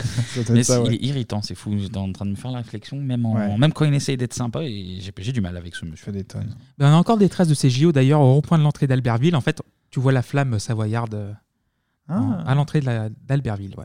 Ils n'ont jamais mis les pieds à Albertville, je, je te crois sur parole. Donc 92 aussi, grande année pour le sport français grâce à Marie-Jo Pérec. Marie-Jo. Il y a de l'électricité dans l'air c'est parti pour Marie-Josée Pérec qui s'est lancée à la poursuite de la Colombienne Restrepo qui n'a pas pris, je vous le dis tout de suite, à un départ ultra rapide. Marie-Josée pour l'instant reste raisonnable. Attention, qu'est-ce que cela signifie? Parce que Richardson, la Canadienne, a repris un petit peu de son décalage et c'est surtout Prisgina qui me semble mieux parti que Marie-Josée Pérec, qui me semble pas au mieux Marie-Josée. Il va falloir maintenant accélérer dans le virage Marie-Josée parce que Prisgina est extrêmement menaçante. Ça y est, Marie-Josée Pérec semble être passée à la vitesse supérieure. On va attendre la sortie du virage. Ça va être très très chaud, très très chaud. Marie-Josée Pérec qui n'est pas en tête, qui va maintenant pousser l'accélération. Marie-Josée, faut y aller. Marie-Josée Pérec qui revient sur Prisgina. Marie-Josée, Marie-Josée va être championne olympique. Marie-Josée Pérec, il faut tenir. Oui, Marie-Josée Pérec, 80, 48 secondes, 85 centièmes. Nouveau record de France. Ah, poupou Klaxon. ah oui, com- commenté par Patrick Montel, hein, euh, ton ami énorme, Anto. énorme, énorme, énorme. J'ai son, son gif en tête, ça y est, il tourne. Donc après ces JO, le 2, de- le 2 juillet 92, pardon, à Zurich, la France tente un coup de poker en proposant sa candidature pour accueillir le- la deuxième Coupe du Monde de son histoire. Après 38, du coup. Oui. Quatre pays faisaient face à la France et je voudrais savoir lesquels, messieurs. Est-ce que vous avez une idée? Il y a le Maroc, ça je sais, parce qu'il Ouais. y a eu toute une bisbille. Ils se sont proposés plusieurs fois, ils n'ont jamais eu. euh, Non, il y a eu des pots de vin au milieu aussi. Ouais, pour c'est ça, ouais. Euh, putain, les autres, sincèrement, il y a quoi Il y a des pays européens Euh, pays oui, européens il y a Amérique trois du autres pays européens. Ah, Espagne Euh, Non, euh, donc il y a un pays qui nous a fait du mal en 82. L'Allemagne L'Allemagne. Ouais. Un pays qui a organisé l'Euro 96. L'Angleterre. L'Angleterre. Et un Non, pays mais- de chocolat. Non, mais La Suisse Et la Suisse, ouais. Ah, la Suisse Qu'il avait déjà organisé en 54.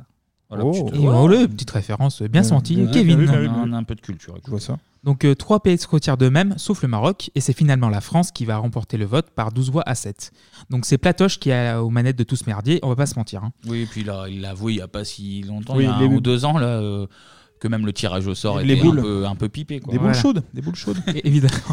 Donc, premier engagement pris par la France, construire un stade de 4000 places pour, que, pour, pour le foot, pour Ouais. les autres sports et pour les concerts, tant qu'à faire. hein. Ouais. Et c'est notre chichi national, Jacques Chirac, Évidemment. qui décide de l'endroit, donc au nord de Paris, à Saint-Denis. 9-3 bébé. Donc, le stade coûtera entre 1,9 milliard ou 2,5 milliards de francs, en fait, ça dépend. Donc, c'est entre 290 et 400 millions d'euros. Mhm. Et l'État participe à hauteur de 47%. D'accord. Sinon, le budget entier de la Coupe du Monde, donc selon les échos, s'élève à 9 milliards 4 de francs, soit 1 milliard 9 d'euros, et la FIFA ne mettant que 360 millions de francs au pot. Donc sans compter les fonds de tiroir, mais j'ai pas envie de terminer au fond d'une rivière, les deux pieds dans le béton. Tout le reste finit dans les poches. Platoche, t'as dit? T'as dit Platoche? Et la manne restante, c'est apportée par les pouvoirs publics, les sponsors officiels dont Adidas, Ouais. Budweiser, Canon, Coca-Cola, Fujifilm, Gillette, JFC, euh, JVC, pardon, Mastercard, McDonald's, Opel, Philips, Sneakers, euh, les, les claquettes Birkenstock, euh, tout- tout. Mais pour vous mettre ça en perspective, la dernière Coupe du Monde en date, donc celle de 2018, avait un budget de 12 milliards d'euros. Coupe du Monde qu'on a Gagné Gagné, bien évidemment Pou, pou, pou, pou, pou. Second poteau poupou Et le Qatar, en fait, c'est 22 milliards d'euros. C'est pas mal. C'est pas Ouais. mal. Donc, euh, après cette section très, combien ça coûte euh, de, Jean-Pierre Pernaut. Jean-Pierre. Et on embrasse aussi euh, Isabelle Quenin, qui était la co-animatrice de C'est Combien vrai, ça coûte. Isabelle Quenin. Et il faut bien app- euh, appâter le badaud pour qu'il ait une belle Coupe du Monde. hein. Il faut lui donner une mascotte. Et oui. Et c'est en Ouais. 96 qu'on fait la rencontre de Footix. Footix, euh, le coq. Il y avait le- également Jules. Oui, Jules qui était la mascotte de l'équipe de, De France. l'équipe de France, Et nommé C'est vrai. Jules parce que c'était Jules Rimet, l'inventeur Ah, de la. Coupe du Monde. Et bon. Donc, Team Footix ici. Ouais, donc le coq bien portant qui va nous conduire tout droit vers la victoire. Footix, le nom choisi par nous, le public, Ah parmi Minitel et Téléphone, parmi les noms Gallic, Oupi, Rafi et Zimbo. Ouais, bah, Footix meilleur nom. Ah, Footix meilleur nom. Comme Driblou euh, en 2016. Mais... Ouais, il a perdu d'ailleurs, je oui, crois, quoi. Super Victor. Mais, Voilà, euh, mais c'est Driblou. C'est Driblou. Donc évidemment, la mascotte va se retrouver partout, que ce soit en peluche, beaucoup de peluches, Oui. trop de peluches, mais non pas assez, en porte-clés et en vignette Panini. En t-shirt, en tout ce que tu veux, il y, a- il y a du foot. Footix veux-tu un Footix ou là? Mais on parle plus trop de foot, mais il faut quand même une équipe de France pour nous représenter. Vous n'êtes pas d'accord? C'est vrai. Si, à notre image. Et au moment de la désignation en 92, eh ben, c'est pas chonchon l'équipe de France. hein. On, est un peu, ouais, on est un peu dans le creux après le faste début de la décennie 80, Ouais. mais on n'a pas de quoi rougir. L'important est juste de se qualifier en Amérique pour juger et jauger le niveau de, de- de l'équipe. Mhm. Nous sommes le 17 novembre 93 Ah. et il nous faut un point, juste un point pour petit aller en point. Amérique. hein. Un match nul suffit. Et le match contre la Bulgarie commence bien avec un but d'Eric Cantona, Égalis- égalisation de Kostadinov. Ouais. Mais tout va bien, un match nul, on passe. hein. Un point, ça suffit. Voilà, donc euh, on sent le ketchup au loin, le coca, les burgers, la valise est bouclée. Puis 20, cette 90e minute. C'est donné à David Ginola. centrer. C'est Kremenliev qui va récupérer ce ballon. On est dans les 10 secondes de, de la fin du temps réglementaire. Benef loin devant. Attention. Attention Kostadinov. Oh. But Oh à là 10 secondes. C'est la fin. À 10 secondes à 10 de secondes, la Kostadinov qui m'a... Aïe, aïe, aïe, aïe, aïe, aïe, quelle catastrophe. 10 secondes de la fin. Ah C'est la fin. C'est la mort dans l'âme. Le ballon d'or PA P1 ne verra pas New York. C'est vrai. Et non, Emmanuel Petit ne mangera pas du beurre de cacahuète à Los Angeles. Non. Et non, David Ginola ne fera plus de centre au sixième poteau à Dallas. Et même Houillet, euh, le sélectionneur, se fera débarquer en traitant de criminel euh, David Ginola. évidemment. chier. Ouais. S'il fait débarquer il n'y a pas longtemps, euh, Gérard Rouillet, hein, par la vie elle-même. Ouais, il a rappelé directement. Et ça passe très bien en fond de Satie, c'est c'est nickel. Euh, oui, c'est l'ongle de choc. Hein. Je revois Aimé Jacquet se tenir les mains comme ça. vois, Si Gérard. Rouillet. En disant, c'est pas vrai. C'est pas vrai. Didier Deschamps qui pleure. Est-ce que c'est pas ça qui nous fait remporter 4 ans après?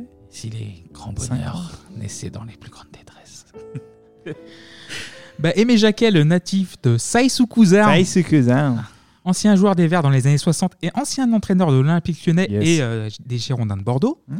Et désigné sélectionneur à la suite de ce cataclysme. Peu à peu, l'équipe va renaître. Et en juin 98, en fait, l'équipe n'est pas favorite, mais elle, elle a des espoirs, en fait. Mais elle se fait défoncer par la presse. Et oui, mais on n'en parlera pas. Jérôme Ouais. Bureau, si je te croise, je te fous une mandale dans la gueule. Boum Voilà. Alors Donc, là- les chaînes de télé françaises qui vont diffuser la compétition vont faire monter à leur sauce la Coupe du Monde. Donc, il faut savoir que cette 16e édition de la Coupe du Monde est diffusée sur TF1. Uniquement. Non, oui. Non, sur France Télé aussi.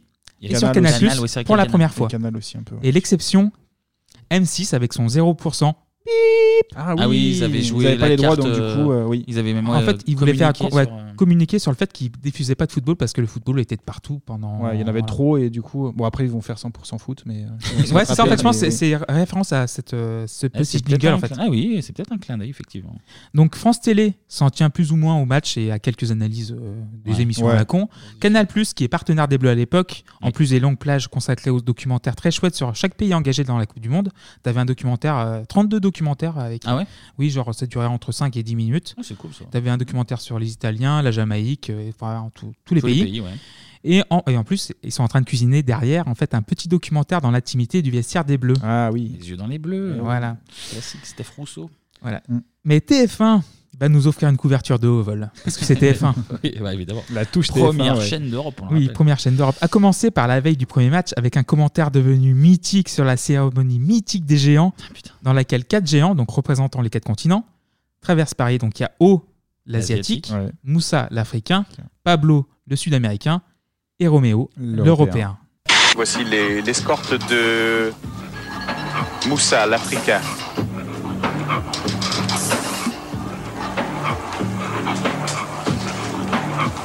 Et là, nous voyons avancer l'escorte beaucoup plus sophistiquée, beaucoup plus élégante de Roméo l'Européen. C'est une séquence presque digne de la NASA. Vous les découvrez euh, à l'image, ces pygmées pour la première fois sortent de la forêt. Ils ont su- suivi un stage euh, durant une dizaine de jours à Yaoundé afin euh, d'apprendre à porter des habits car ils n'avaient pas l'habitude de le faire et afin d'apprendre aussi à dormir dans un lit car le lit ils ne connaissaient pas non plus. C'est assez extraordinaire. Ils sortent pour la première fois de la forêt, c'est pour venir participer à cette grande fête du football dans les rues de Paris. On avait- fou, ce C'est incroyable. On On, avait l'impression que c'est euh, un siècle euh, en avance. On avait le carré magique, donc euh, Tigana, Geras, Platini, Fernandez. Là, on a la triplette magique, Villeneuve, Narcy, Isabelle. Le droit de savoir. C'était un enfer cette cérémonie. Ah, mais Je ça m'en durait rappelle, quatre heures, je crois, ouais, ouais. comme ça. Je me rappelle parce que bon, j'étais, j'avais ouais, 9 ans. Et euh, je me rappelle très bien parce qu'il y avait une vraie excitation parce que déjà tu avais la Coupe du Monde dans ton Mm. pays, ça communiquait énormément dessus. Et ce truc des géants, mais je l'avais, je me rappelle avoir attendu toute la journée, genre Waouh, ça va être le, c'est le début là, ça commence à être la folie. Et même enfant, même quand tu as de la magie Ah, dans tu les yeux, comprends. c'était l'enfer, Ouais. c'était long, mais interminable. Nul, mais nul, c'était lent, c'était ils Non, puis avançaient les- les- vraiment. euh, là, là. Puis les extraits que le, à la- gamin, on ne se souvenait pas de ça. Ça nous a Oui, pas marqué. les mais commentaires, là, euh, après, il y a- il y, a seulement 22 ans, hein. c'est c'est- c'est Ouais. très jeune encore. Ouais, non, c'est Mais fou. d'ailleurs, euh, si vous voulez euh, p- creuser un petit peu plus, il y a le director's cut de la, de la cérémonie des géants disponible sur YouTube. Donc il y a 4 heures de Ah ouais. cérémonie. Si vous êtes courageux. Voilà, si vous êtes courageux. On vous mettra le lien sur 3615 Bebop. Bien évidemment. Donc, et nous voici le vendredi 10 juin 1998. 32 équipes, donc euh, ceux qui connaissent pas trop le foot, on- il y a 32 équipes réparties en 8 groupes de 4. Mm. Il y a 10 stades choisis, donc le Stade de France qui a été construit pour l'occasion, Ouais. le Parc des Princes à Paris, à Bordeaux, Montpellier, Saint-Etienne, Nantes, Lyon, Toulouse, Lens et Marseille. Et le foot peut commencer. C'est magique et pour nous, c'est beau de voir tout ce monde qui joue. Allez, allez, à toi de faire rêver, à ton tour de jouer, à ton tour de marquer, à ton tour de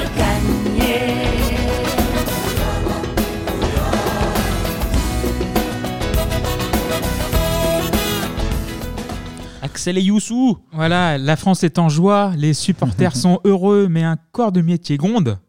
Et l'un des plus importants. Coupe est pleine pour certains cafetiers et restaurateurs du Gard. À la lecture de ce journal de l'hôtellerie, ils ont récemment appris l'existence d'une redevance spéciale Coupe du Monde. Celle-ci s'adresse aux établissements qui retransmettent en public les matchs du mondial sur des écrans de plus de 70 cm. Dans le département, elle provoque la colère du principal syndicat d'hôteliers. Euh, On nous pompe de l'argent de tous les côtés. Nous payons déjà de la redevance, ce qui est déjà pas mal. Nous payons la SACEM également. Je ne vois pas ce que ISL euh, vient encore demander. Parce que si on met le doigt dedans, ça, ensuite ce sera Roland Garros, ce sera le Tour de France, ce sera n'importe quel match qui sera retransmis à la télé. Alors faut arrêter. Bon, je pense qu'ils gagnent assez d'argent comme ça pour le match de ballon avec toutes les, les dérivés qu'ils font pour la publicité. Ça nous, cafetiers, euh, à, à payer puisque nous on paye toute l'année. Euh, pendant, pendant un mois, il y a la Coupe du Monde, on en fait profiter un peu les clients. euh, bon, mais s'il faut chaque fois passer à la caisse, euh, bon, mais à un moment, on n'y arrive plus. Pourtant, renseignements pris au prix du groupe des radiodiffuseurs français et d'ISL, le partenaire marketing de la Coupe du Monde, cette redevance existe bel et bien. Elle varie de 5 000 à 25 000 francs selon l'importance des écrans, à condition toutefois de se servir du match comme outil de promotion. C'est fou quand même. hein Voilà. Ah oui, C'est 25 000 incroyable. balles de redevance Ouais, ça, ça fait beaucoup. match, hein. ça- ça fait- C'est ça fait toujours les mêmes cher, qui oui. trinquent, toujours les mêmes qui Et, et je crois que j'ai entendu parler du Tour de France, donc euh, Poupou, on paye pas pour le regarder. on vit avec le cœur. donc oui messieurs, donc euh, le dix- le 10 juin 98, vous étiez où C'est- C'était quoi C'était. Brésil, Brésil-Écosse Brésil-Écosse, euh, premier ouais. match. ouais. J'étais à la Grande Motte. Voilà, je vous le dis, euh, petite anecdote. Grande Motte, euh, ouais. La Grande Motte. T'es déjà sorti de la Grande Motte dans tes Ben oui, j'avais destinations j'avais- privilégiées. J'avais un appartement. Ah, monsieur euh, était. petite résidence secondaire. Ouais, Brésil, Écosse à la Grande Motte. Euh, ça devait être euh, un de mes premiers matchs, genre hors équipe de France ou hors équipe que, que je suivais via ma famille euh, à regarder. Du coup, ouais, bah, tout le monde regardait la Coupe du Monde. Je me rappelle aussi d'un le France-Italie qui m'avait beaucoup marqué. Le France-Paraguay, évidemment. Ouais. On va parler un peu plus tard de la finale, j'imagine, Mhm. mais ouais, ouais, euh, dans les, dans les grands matchs. euh, Paraguay-Italie euh, avec la famille, tu vois les grands euh, stressés, euh, c'était rare de les voir dans des états un peu de, de nerfs comme ça. Du coup, ça m'a, c'est plus les réactions euh, des adultes autour de moi que le match en lui-même, qui, même si le match était intense, plus les réactions des gens tout autour euh, qui étaient dans des états euh, assez rares qui, qui m'avaient marqué. Ouais. Et toi, Anto? Moi, j'étais chez mes parents. Je me souviens. En fait, surtout ce, ce premier match, ça ouvre euh, la- l'importance en fait des matchs de foot. Parce que quand Oui. t'es gamin, 94, j'ai des vagues souvenirs. Mais là, 98, c'est en France et tu te dis voilà, même le premier match, bah t'es intéressé. Et donc t'avais la cérémonie avant. Bon, c'est toujours folklore, mais chiant, les cérémonies d'ouverture, ça Ouais, c'est toujours trop long. Ça, au pire, tu fais 10, 20 minutes, j'en sais rien, mais c'est toujours trop long. Mais en fait, c'est ça, c'est que même ça aurait été un, un- un match vraiment pourri. Il y avait pas le- là, il y avait le Brésil en Oui. l'occurrence, Ouais, mais ouais. même un autre match, euh, tu te dis, voilà, c'est la Coupe du Monde, comment ça marche, tout le monde se- s'emballe du truc. Donc voilà, j'ai un très très bon souvenir. Ça.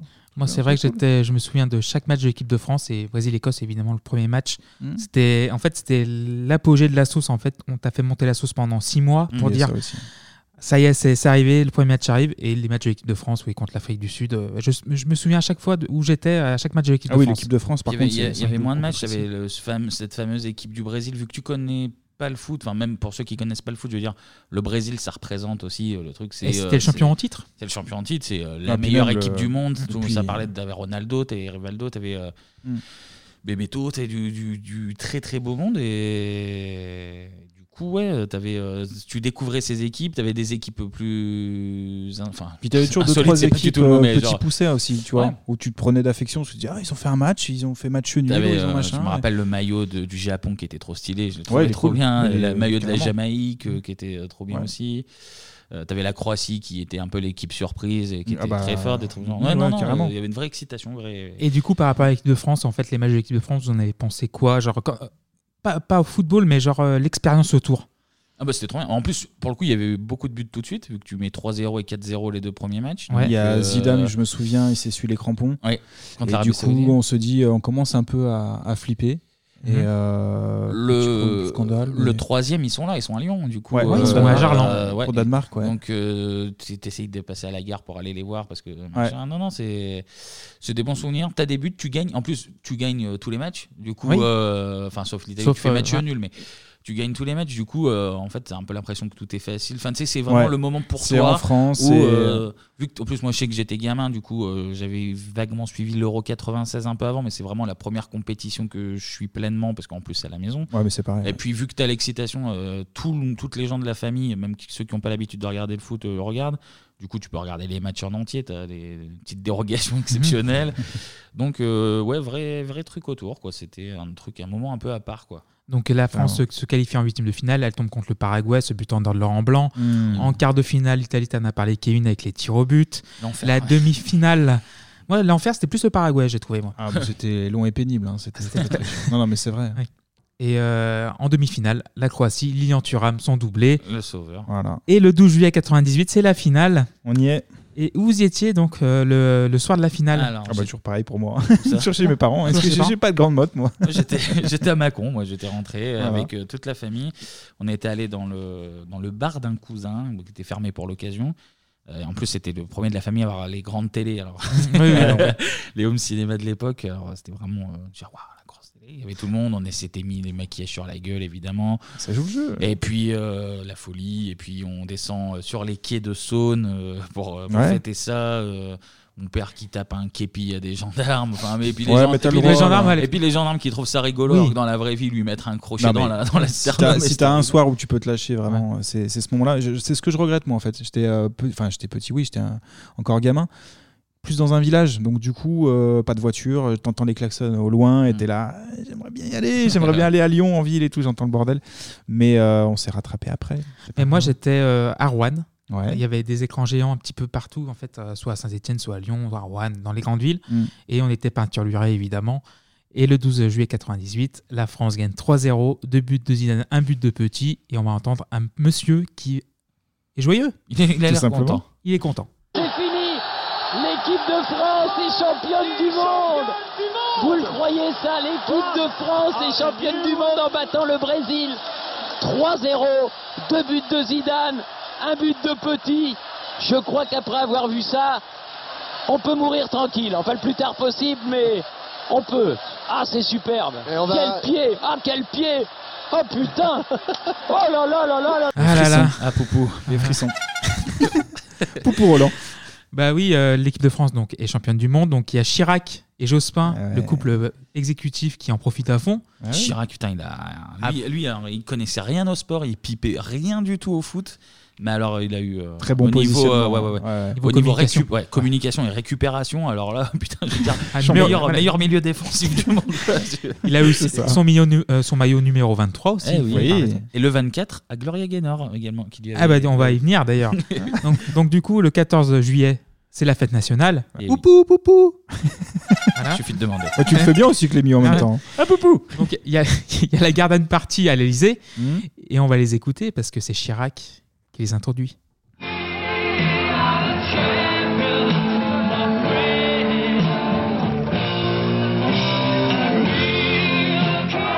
Une seconde. Je voudrais, je voudrais saluer au nom du gouvernement, en mon nom et au nom de toute l'équipe de France, tous les jeunes. Et je leur fais un cadeau, le plus beau cadeau qu'ils puissent rêver, l'équipe de France.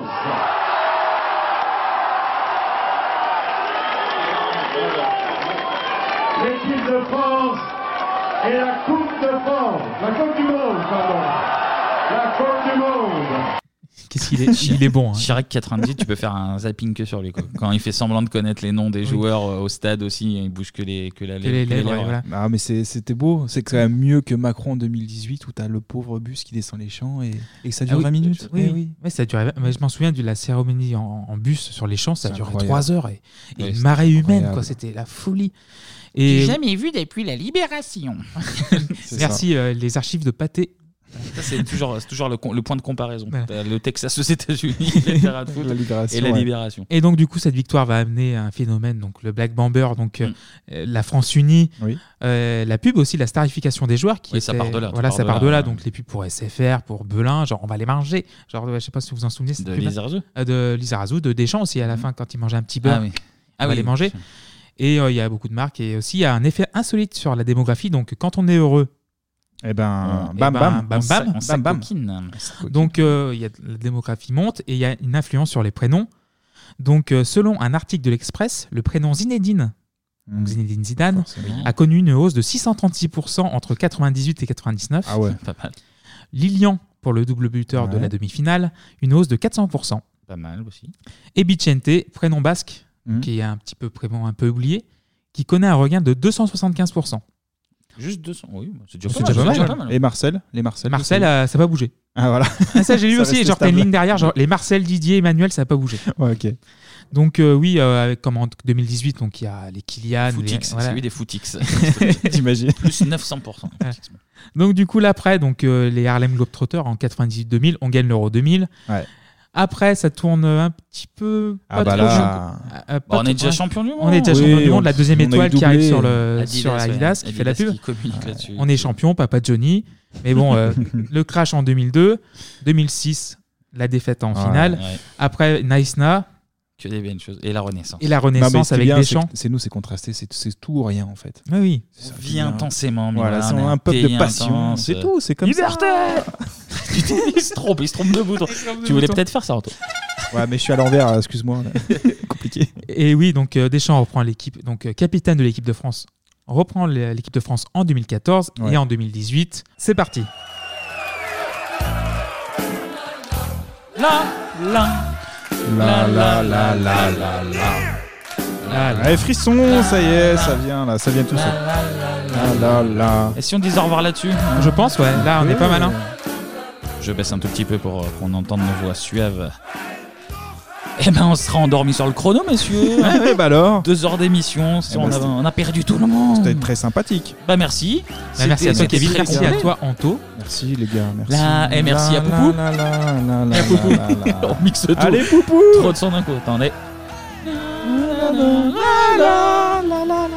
Bon, merci à vous de nous avoir écoutés. On espère que vous serez restés jusqu'au bout de ces interminables deux heures d'émission. On se retrouve la semaine prochaine. Attends, arrêtez de crier un petit peu. On se retrouve la semaine prochaine pour parler de l'année 1999. Fin de cycle. Fin de cycle, il faut être là, il faut être Et présent. ben oui. Et puis après, on verra ce qu'on fait. Si on, arrête pas. tout, si on recommence, si on va plus loin, si. Mais d'ici là, vous pouvez retrouver sur notre Twitter et Ah. Insta 3615 Bebop, Oui. BBOP. Il y aura Ah, cool. beaucoup de choses à retrouver, euh, beaucoup de vidéos de, de joie, de, de bonne humeur. On va essayer de faire une émission de 8 heures, 8, 8, 8 9 heures. ça Un marathon mal. maintenant, Un marathons. Autant de autant d'heures qu'on a de millions d'abonnés, c'est-à-dire 11 heures. Déjà, 11 heures. Euh, bah écoutez, d'ici là, portez-vous bien et comme on le disait dans une décennie pas si lointaine, tchuss. Ciao. Salut.